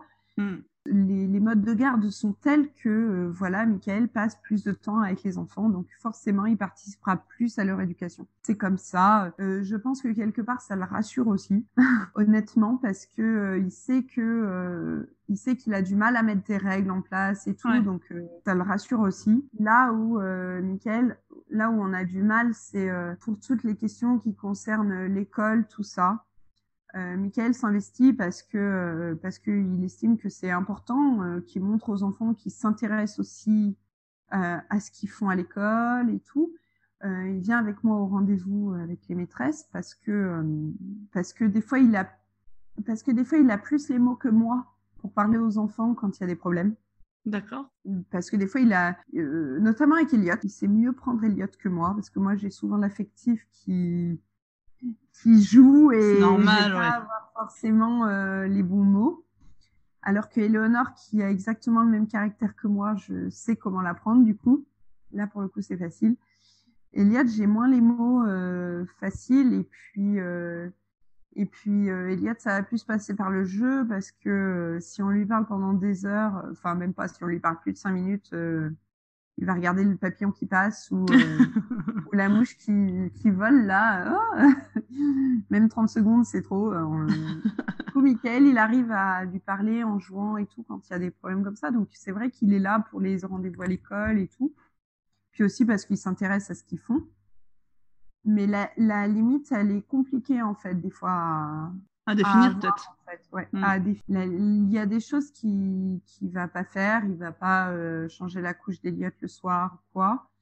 Mais euh, c'est vrai que quand c'est comme ça et quand c'est la maman euh, qui a les enfants 90% du temps et qui a un beau-père, c'est très compliqué de, de définir la limite exacte où euh, le rôle de papa s'arrête et le rôle de beau-père, euh, le rôle de papa commence et le rôle de beau-père s'arrête. En. Ouais, je pense que c'est quelque chose qui est euh, super compliqué et puis pareil, propre à chacun encore une fois parce que il y a des gens qui vont accepter certaines choses et pas d'autres. Enfin, voilà, ça, c'est un truc qui est, mine de rien, très euh, euh, personnel euh, dans tous les cas. Et puis, l'essentiel, c'est que vous, vous ayez trouvé votre équilibre à vous. Et puis, c'est ça le, plus important aussi, quoi. Après, moi, j'ai été claire avec les enfants quand on a eu, quand on a eu la réponse pour l'appartement.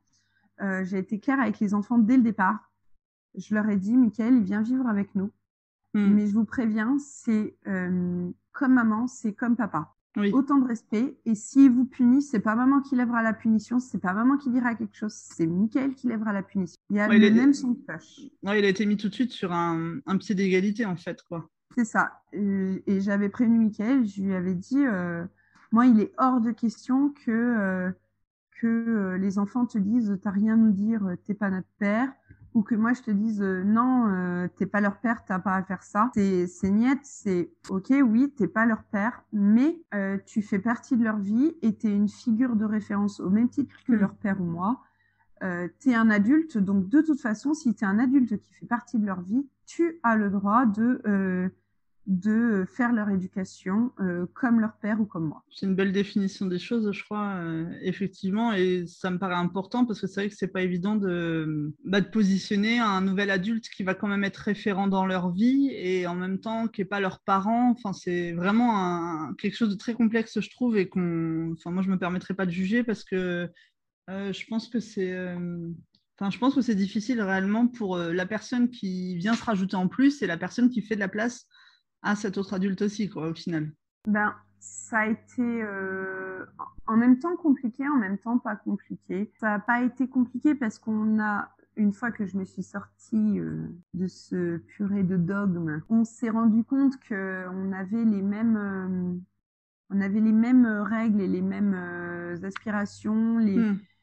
on, on, voulait la même chose pour les enfants, donc au final, ça s'est mis en place rapidement. Ouais. Euh, le seul truc euh, sur lequel on n'est pas d'accord, attention, hein, c'est euh, la fessée. Alors, je ne dis pas que ça ne m'est jamais arrivé. Les enfants ont déjà reçu une ou deux fessées. C'est parce que dans un moment de soit de ras-le-bol, soit de mise en danger où ça a été réflexe ou voilà, mais ça a été des cas mais vraiment très rares et je crois que la Eliade s'en est ramassé une seule parce que j'en avais marre, j'en avais vraiment ras-le-bol. Euh, Michael, pour lui, euh, par contre, euh, pour le coup, euh, ça fait partie de l'éducation. D'accord. Donc, je pense que c'est un peu le seul point sur lequel on n'est pas d'accord. Donc, qu'il a compris mes arguments, donc il n'y en a pas à la maison.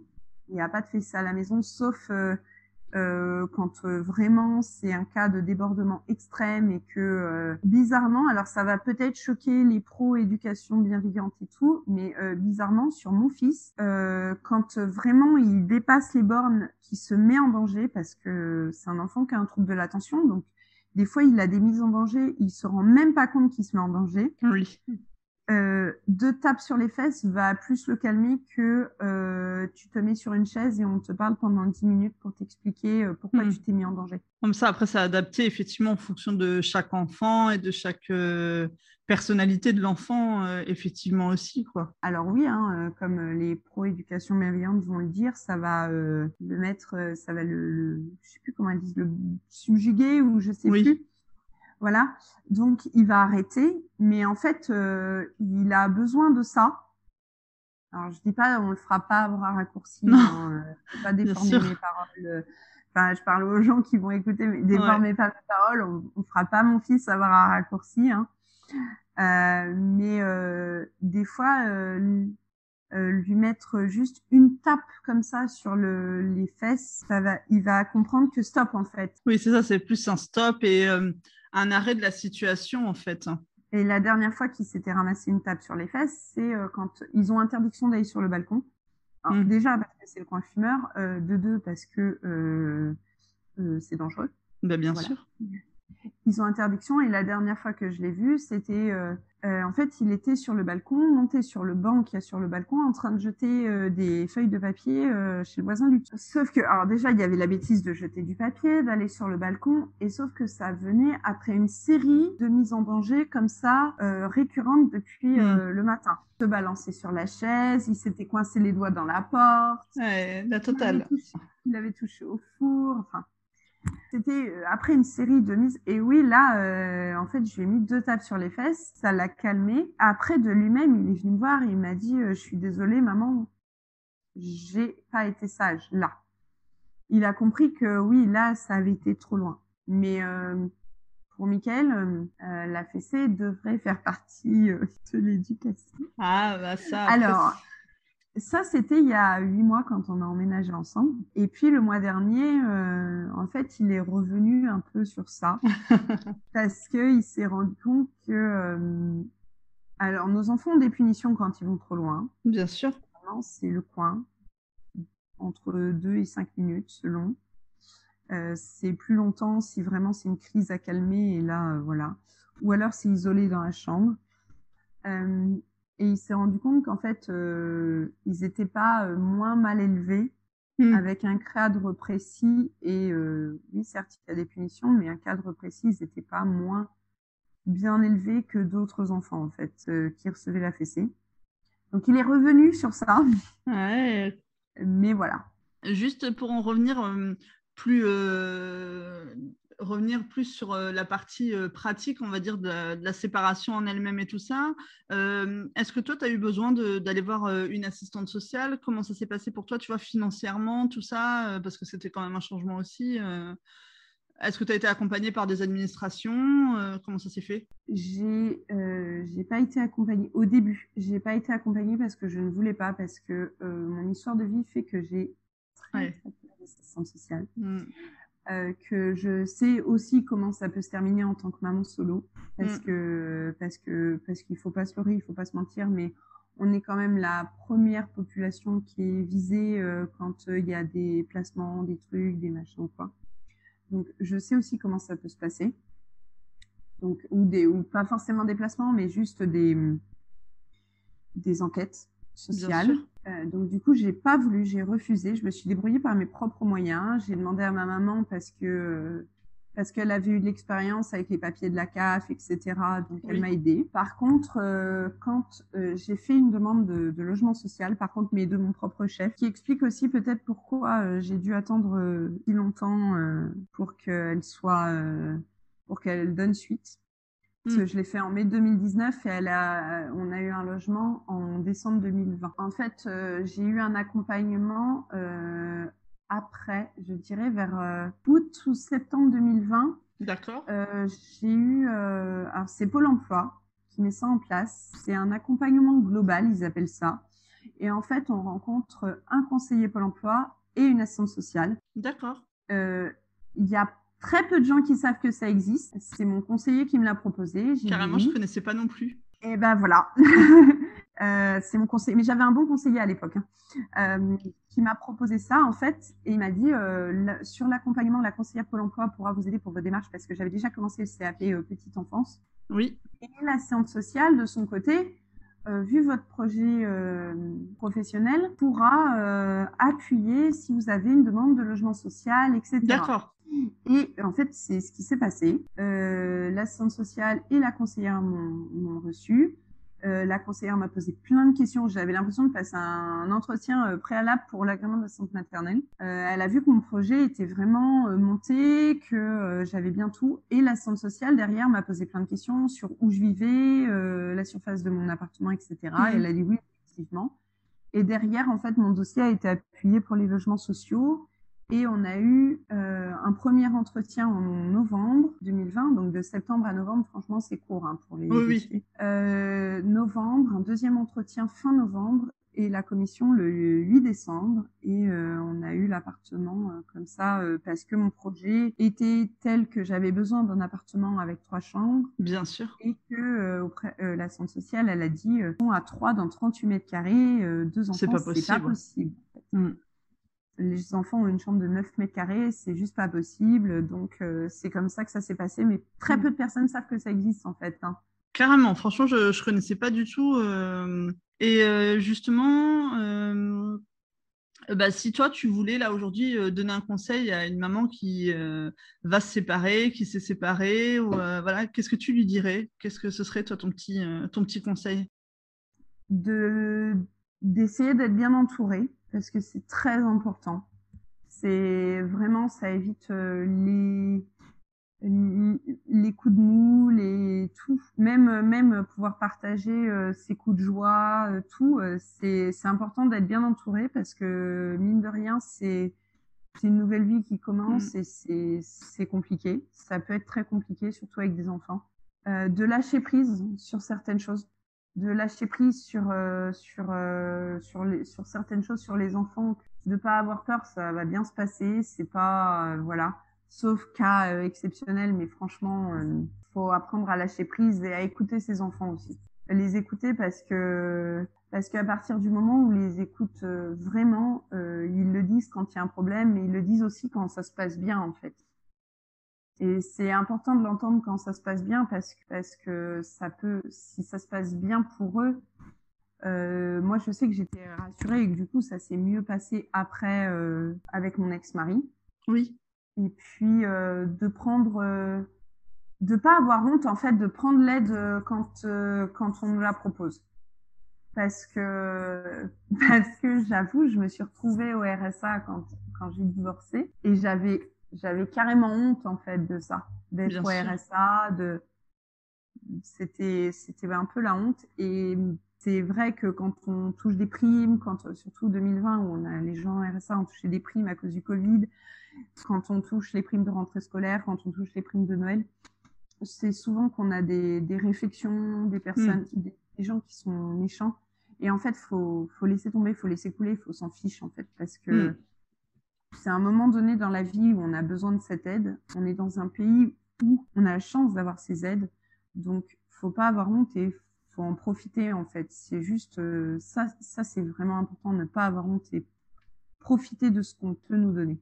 Oui, puis je crois que les gens qui jugent, euh, des fois, réalisent pas que eux aussi, un jour, peuvent se retrouver dans la même situation, en fait. C'est que il n'y a même pas à justifier du fait de s'être retrouvé un jour par en solo, parce que c'est comme ça, toutes les raisons sont bonnes, euh, il n'y a même pas de discussion à avoir là-dessus, et que du coup, euh, il peut y avoir plein d'autres, euh, ce qu'on appelle des accidents de la vie, ça peut être un licenciement, ça peut être, enfin, il y a beaucoup de choses, quoi, et ben, personne n'est à l'abri de se retrouver dans une situation difficile à un moment donné. Euh, encore deux petites questions, mais hum, si, on avait euh, une entité, la politique, écoutée, un maire, un député, enfin, ou une, euh, évidemment, euh, même plus haut, hein, à l'Élysée, euh, Qu'est-ce que tu penses qui pourrait être utile à créer justement pour les parents célibataires, une aide, un service? Est-ce que tu penses qu'il manque quelque chose pour le quotidien de tous ces gens? Alors déjà, la première chose, je pense que ce serait de créer un service, enfin quelque chose euh, qui aide vraiment les, les femmes battues, qu'elles puissent partir vraiment, mm. euh, mais de façon, mais pas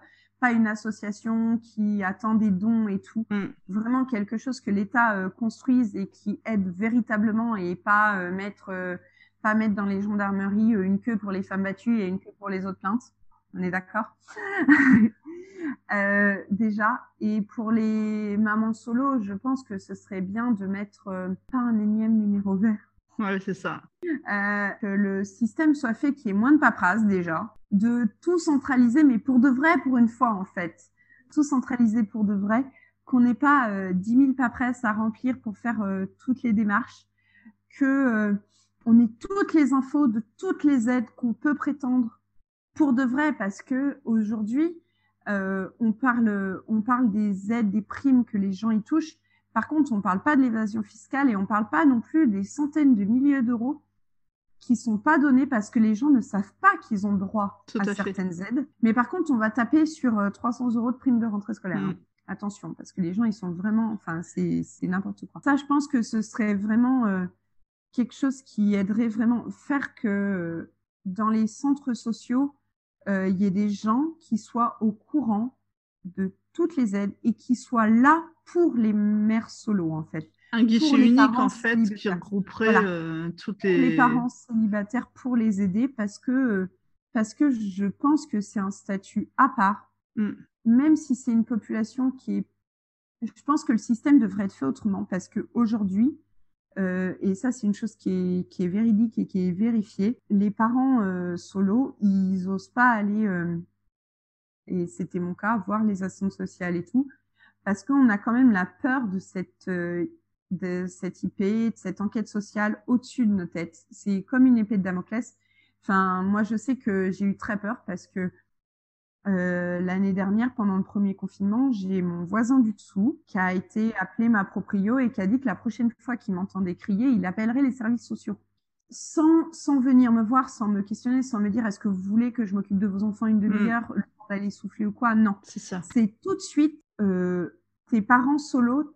C'est vraiment comme une épée de Damoclès au-dessus de la tête, ce truc des mm. services sociaux. Et je pense qu'il faudrait qu'on arrête en fait de faire peur aux parents et que avant de dire on va placer votre enfant, on va faire une enquête sociale, donner des vraies aides en fait.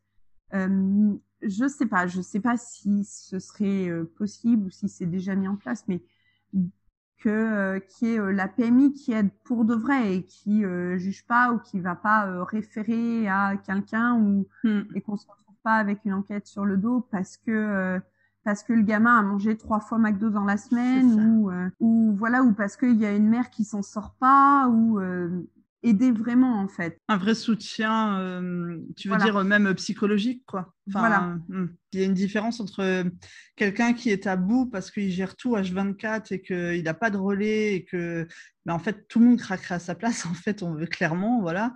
avec quelqu'un qui va faire du mal à son enfant volontairement, et régulièrement. Enfin, ça n'a rien à voir. En fait, il n'y a rien à voir en fait entre les. Il n'y a même pas de comparaison à faire. Quoi. Mais non. Est-ce que tu veux ajouter autre chose? Est-ce que tu penses que tu as tout dit ou est-ce que tu veux non, rajouter quelque chose? Je pense que terminer, terminer sur ça, sur vraiment euh, euh, prendre soin de soi, euh, mm. rester entouré. Franchement, j'ai dit que je te remercie beaucoup, beaucoup pour cet échange. Vraiment, mais passionnant. C'était hein. génial. Non, c'était super. Franchement, merci infiniment. Et euh, c'était vraiment super chouette.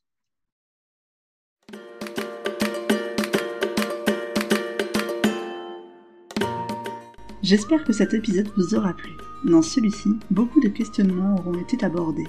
Peut-être vous auront-ils aussi permis de vous interroger à certains sujets comme moi, ou au contraire, conforter dans vos idées.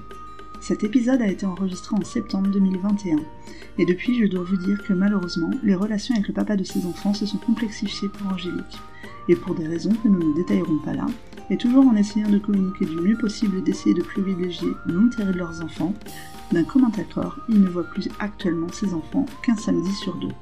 Angélique, par contre, s'épanouit dans sa vie à quatre et dans son métier d'assistante maternelle qu'elle exerce maintenant depuis plusieurs mois. Si cet épisode vous a plu, n'hésitez pas à lui mettre 5 étoiles et ou un commentaire sur la plateforme que vous utilisez. Vous pouvez également le partager à vos proches sur tous les réseaux sociaux. Merci de votre écoute.